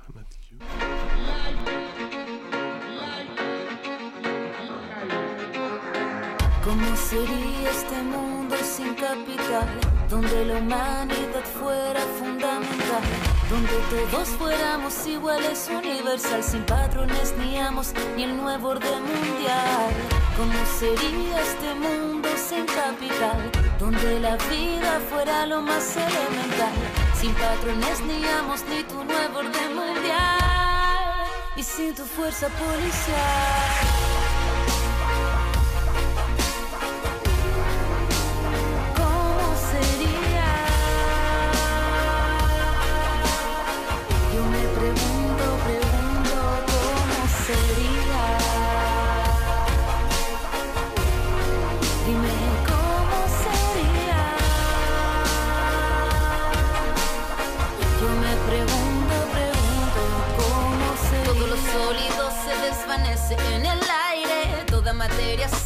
En un solo instante, todo lo devora, todo se desploma, se cae a pedazos como el imperio de Roma, no hay forma alguna de tener equilibrio, si la balanza ha caído y no se ha sostenido, a quien no trabaja para la maquinaria, para quien no procede, no produce o no paga, pasa en la calle y pasa en tu casa, sobrepasa todo, pero todo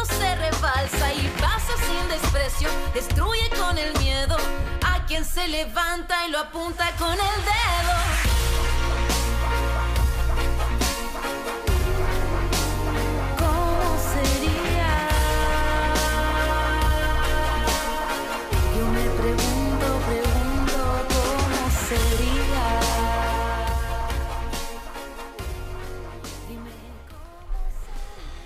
Y ya estamos de regreso. Hay que decir que nos ya nos mandó saludos eh, Eric Aurín, Eric González Rivera.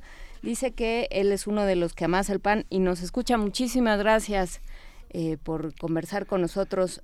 Nox, arroba Eric Aurín, muchísimas gracias por, por conversar con nosotros y por amasar al ritmo del primer movimiento. Siempre es un honor y un placer eh, Espero que no, se muera, que no se pero muera toda la levadura.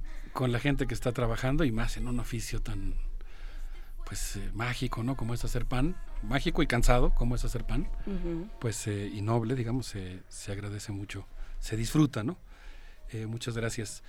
Bueno, pues eh, Mike Pompeo asumió el cargo de secretario del Departamento de Estado el 26 de abril de 2018, pidió autorización para volar drones en Afganistán sin informarle al Pentágono, solía visitar diariamente al a la, la Casa Blanca y al presidente Donald Trump, y cuando fue nombrado jefe del Departamento de Estado, asumió como una de sus tareas principales desestabilizar y derribar al gobierno de Venezuela. Ha hecho una gran cantidad de cosas para lograrlo. Por ejemplo, no sé si inventado o exagerado, sin lugar a dudas tergiversado la realidad, en el sentido que ha planteado que el gobierno de Venezuela está plagado de cubanos, rusos, iraníes y Hezbollah. Por lo mismo, ha sido uno de los impulsores de que Colombia ingrese a la OTAN, eh, ha planteado eh, y, en- y encomendó a México, y creo que esta palabra que es demasiado fuerte, que es indignante y es parte de las cosas que tendrán ahora que revisarse, incluso su ilegalidad o los delitos en los que pudiera haberse incurrido, pero pues digamos que indujo a México y específicamente al canciller Luis Videgaray a promover en el Grupo de Lima la iniciativa de expulsar a Venezuela de la OTAN. El día 5 de junio, Mike Pompeo se reunió en Washington, D.C. con Luis Videgaray para discutir sobre diversos temas, pero entre ellos los esfuerzos que realizaría el, el Grupo de Lima. Entonces, pues pienso que es muy importante estar atentos a lo que va a ocurrir mañana. Yo creo que los electores mexicanos han dado un vuelco a la historia contemporánea al elegir a Andrés Manuel López Obrador y que el presidente electo ha anunciado una serie de medidas que significan un golpe de timón en las relaciones México-Estados Unidos. Entre las que yo destacaría, por ejemplo, la construcción de las cinco refinerías. Pienso que este es un tema de la mayor importancia, que es una cosa que el nuevo gobierno está tomando completamente en serio, que ha sido confirmado por eh, quien forma parte muy importante del equipo de transición. Y habría que ver ahí qué va a pasar, ¿no? Cómo están planteando la reconstrucción de las refinerías por parte de Pemex. Escuché la intervención muy interesante eh, De Francisco Francisco Rodríguez. que hubo aquí hace un momento de Francisco, que siempre es así, eh, algo que lo, lo convoca uno a, a estudiar economía, a meterse a los temas, a revalorar la importancia que tiene esa disciplina para comprender los fenómenos contemporáneos y me preguntaba yo si estas refinerías que se hará, que hará Pemex, eh, las hará exclusivamente Pemex y se plantearán, en cuyo caso creo que sería un error como asociaciones privadas, ¿qué va a pasar? Es un tema muy importante, pero hay otros temas en los que el nuevo gobierno ha pla- replanteado la relación con Estados Unidos, eh, el giro de la economía hacia el mercado interno, la reactivación del campo y la búsqueda de la soberanía alimentaria. Aquí habría que decir que el nuevo gobierno tiene una gran oportunidad de replantear las relaciones con Estados Unidos, pero a veces ha mandado también mensajes contradictorios. Por ejemplo, el, hecho de que nombre a Víctor Villalobos, ¿verdad?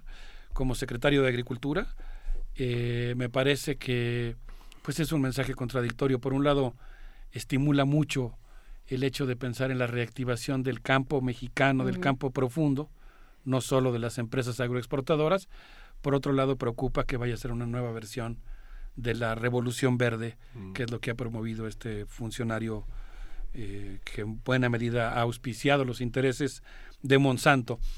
Eh, dentro de este paquete que ha impulsado eh, o que ha prometido impulsar el, el nuevo gobierno se encuentra también la estrategia mexicana de seguridad. Y yo creo que ese es un tema de primera importancia, así como la reactivación del derecho de asilo.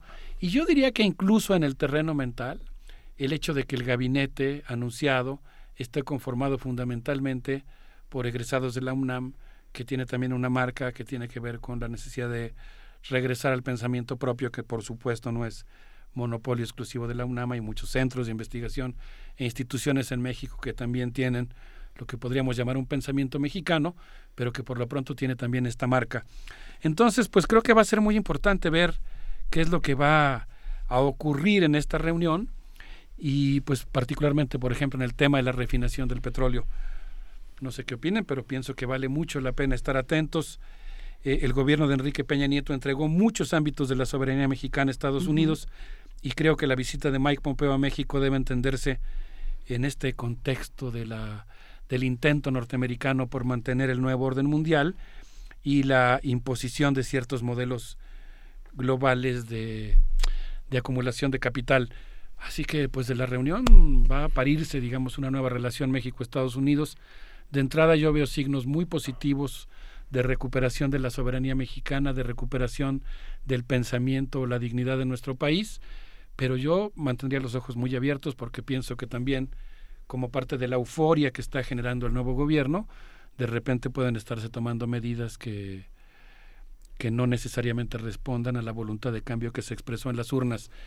Pienso, por ejemplo, que la función fundamental de la delegación norteamericana que se reunirá mañana en la casona de Chihuahua será la de garantizar el respeto transeccional de todos los acuerdos y privilegios que el gobierno de Enrique Peña Nieto le otorgó al gobierno y a los empresarios norteamericanos.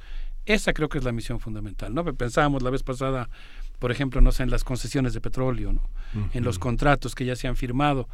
Y ahí pues vamos a ver qué tanto el gobierno mexicano en ciernes, este equipo de transición, logra pues realmente implementar una política distinta de recuperación de la soberanía. Eh, en principio veo signos muy positivos al respecto, pero yo insisto en que hay que mantenernos con los ojos abiertos y mantener la iniciativa y el protagonismo ciudadano que incluye pues tener una mirada crítica sobre lo que se haga, no apoyar lo que significa refrendar la voluntad popular y criticar aquello que se desvíe y disimule. Sí, que creo que, por ejemplo, me pregunto si ya se anunció quién va a estar del, de este lado, digamos, va a estar Andrés Manuel López Obrador, por supuesto va a estar Marcelo Ebrard, eh, ¿quién más? Van a estar los secretarios de Hacienda, la eh, persona propuesta para la, ocupar la embajada eh, mexicana en Estados Unidos. van a estar, digamos, más, va a estar los el encargado pues. de seguridad, van a estar los homólogos, ¿no? Ah, homólogos y homónimos. está difícil encontrar un Jared Kushner en México. Afortunadamente. Esta, yo insisto en la parte de, la, seguridad nacional. ¿no? El, digo, el CISEN tiene muchísimas publicaciones, ha hecho muchísimas publicaciones. La UNAM, esta parte de la del uso que se, tiene de, eh, de la herramienta de, de, espionaje en México para, para maleficiar, para, para perjudicar a la gente que son opositores, pues es, es muy evidente, ¿no? Lo, que señaló Ricardo Anaya como una persecución de la PGR, de utilizar las herramientas del gobierno para, para, para perseguir de manera inadecuada, con procedimientos inadecuados a un opositor, me parece importante el señalamiento. Tú lo señalaste aquí, el tema de Pegasus. El tema de Pegasus es un tema también importante, digamos que lo que marca como bien nacional el tema de la seguridad es que se decidirá en, cada, en cada gobierno lo que pertenece al bien público, ¿no? Digamos que se calcula así.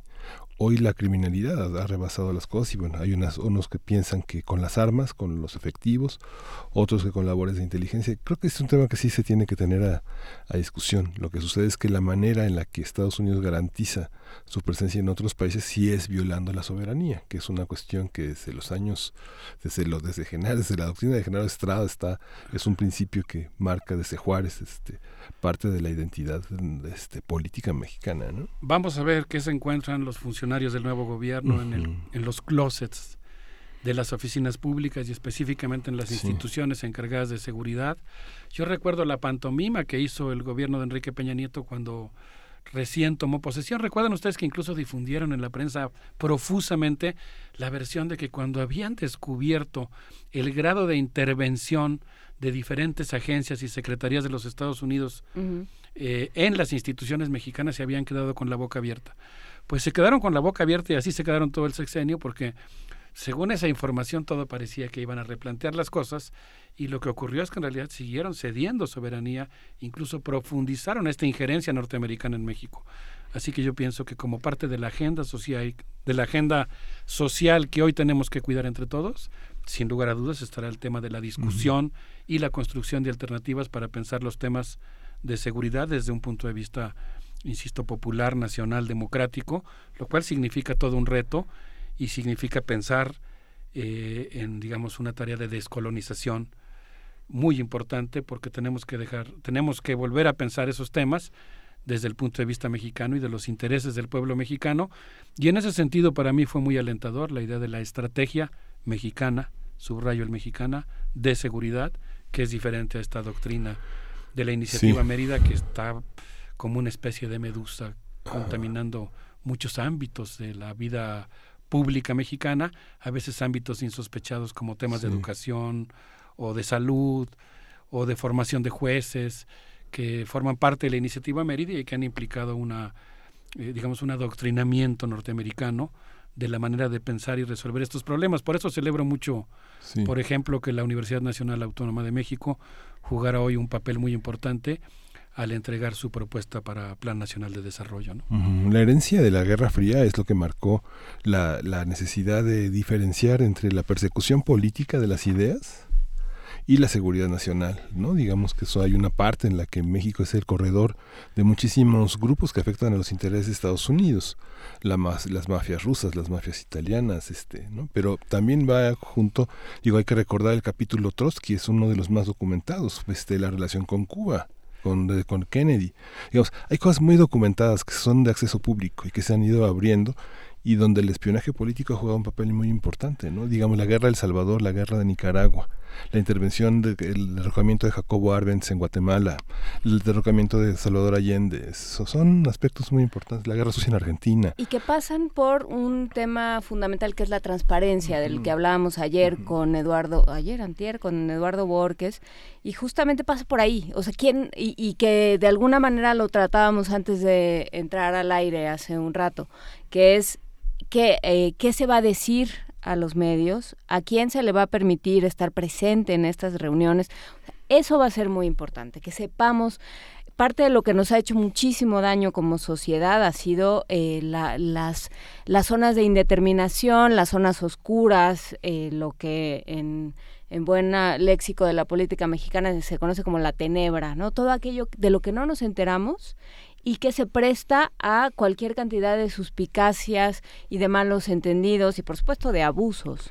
Entonces, eso va a ser muy importante para, para este, entre muchas otras cosas, pero creo que eso va a ser fundamental en esta visita y en un montón de, de conversaciones y de acuerdos que se tengan, Alberto. Por lo pronto yo espero que en el mejor sentido de la palabra, el arte de la política logre que mañana eh, se replantee drásticamente la relación con Estados Unidos y que esta nueva etapa de la relación entre los dos países contenga una muy buena dosis de dignidad, de recuperación de nuestra soberanía, de pensamiento propio, de reintegración con América Latina y desde luego de buena vecindad, pero en este contexto con Estados Unidos.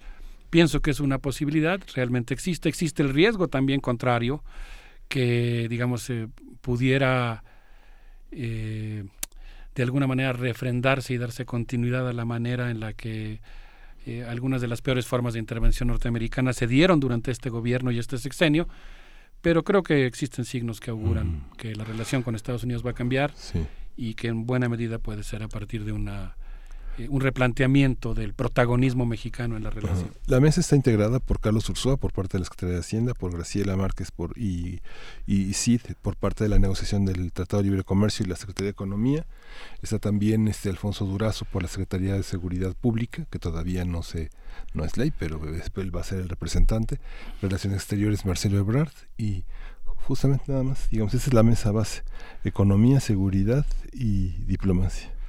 Ahora, yo creo que por lo pronto para la sociedad mexicana uno de los temas que tenemos que exigir es el tema de la suspensión de la separación de familias, la reunificación de los padres y los niños que, que están separados. Viene la Secretaria de Seguridad Interior, que es la encargada de aplicar esa política, y creo que vale la pena recordarle nuestra indignación respecto a ese asunto. Muchas gracias a todos. Les propongo que nos despidamos con el reverendo Secu Andy Seal Breakins y esto que se llama Resistance. Hay que recordar que tu, eh, tu cuenta, bueno, la cuenta de esta sección en Twitter es arroba mundos posibles. Eh, no sé por qué me ponen para que le manden eh, los comentarios. O supongo que eso fue lo que dijo Frida porque ya me quité los audífonos y ahorita me va a dar manos. vamos a música. Muchísimas gracias Alberto Betancourt Y nos escuchamos en 15 días. Nos escuchamos en 15 días. ¿Te vas de vacaciones? Un abrazo para todos. Vamos a concentrarnos en un proyectito que les comentaré después. Ah, muy bien. ¿Otra misión, eh, misión secreta? Una misión secreta. Pero no imposible. Una misión secreta que será pública próximamente. Me dará mucho gusto. Eh, en eso estamos. Vámonos a música. Resist when they try and tell you what you can and can't do. Resist when they say what you don't know. Tell them to go back to school. Resist when they try and tell you who is and ain't your neighbor.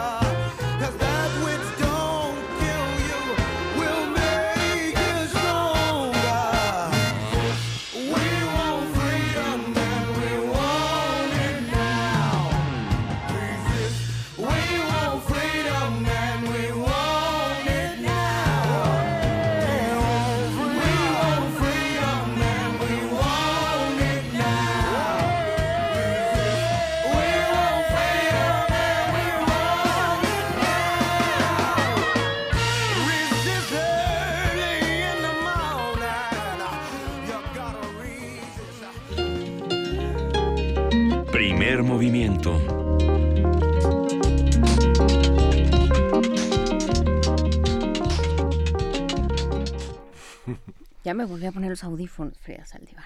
Pero de todas maneras ya nos mandó un mensaje a través del WhatsApp. Por eso estamos revisando eh, constantemente los celulares, porque se nos, se nos giran instrucciones, ¿verdad, Miguel Ángel? Sí, ya cuando regresemos de las vacaciones va a haber unas pequeñas láminas en, el- en los asientos de nuestras sillas para que cuando no nos pongamos los audífonos ¿Nos de toques? no se toques. No, mejor no. No hay presupuesto. No deslata, no hay presupuesto.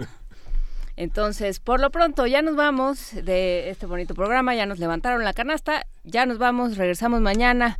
Eh, tú regresas hasta el lunes. Yo regreso el lunes. Que te vaya muy bien en tus diversas misiones secretas. Ya estará por aquí Luisa Iglesias el día de mañana. Y por lo pronto nos vamos a escuchar con los patitas de perro las pulgas. Para todos aquellos que tienen comezones varias, metafísicas, existenciales o corporales.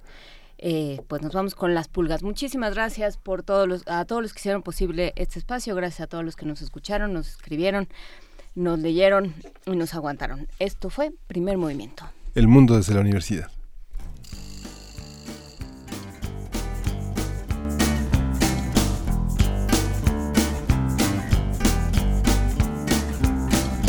Y una pulga estaba comiendo chicharrones con mucha salsita pero sin chilo. Y otra pulga estaba saltando sin calzones con el airecito se nos enfermó. Brincan arriba y brincan abajo. Ay mamá, no, no. Ya no quiero tantas pulgas, no, no, no, no, no, no. Una pulga estaba cantando esta canción con una guitarra y con un saxofón. Y otra pulga estaba saltando en bicicleta y la más pequeña sentada en la banqueta. Brincan arriba y brincan abajo. Ay, mamá, no, no. Ya no quiero tantas pulgas. No, no, no, no, no, no, no.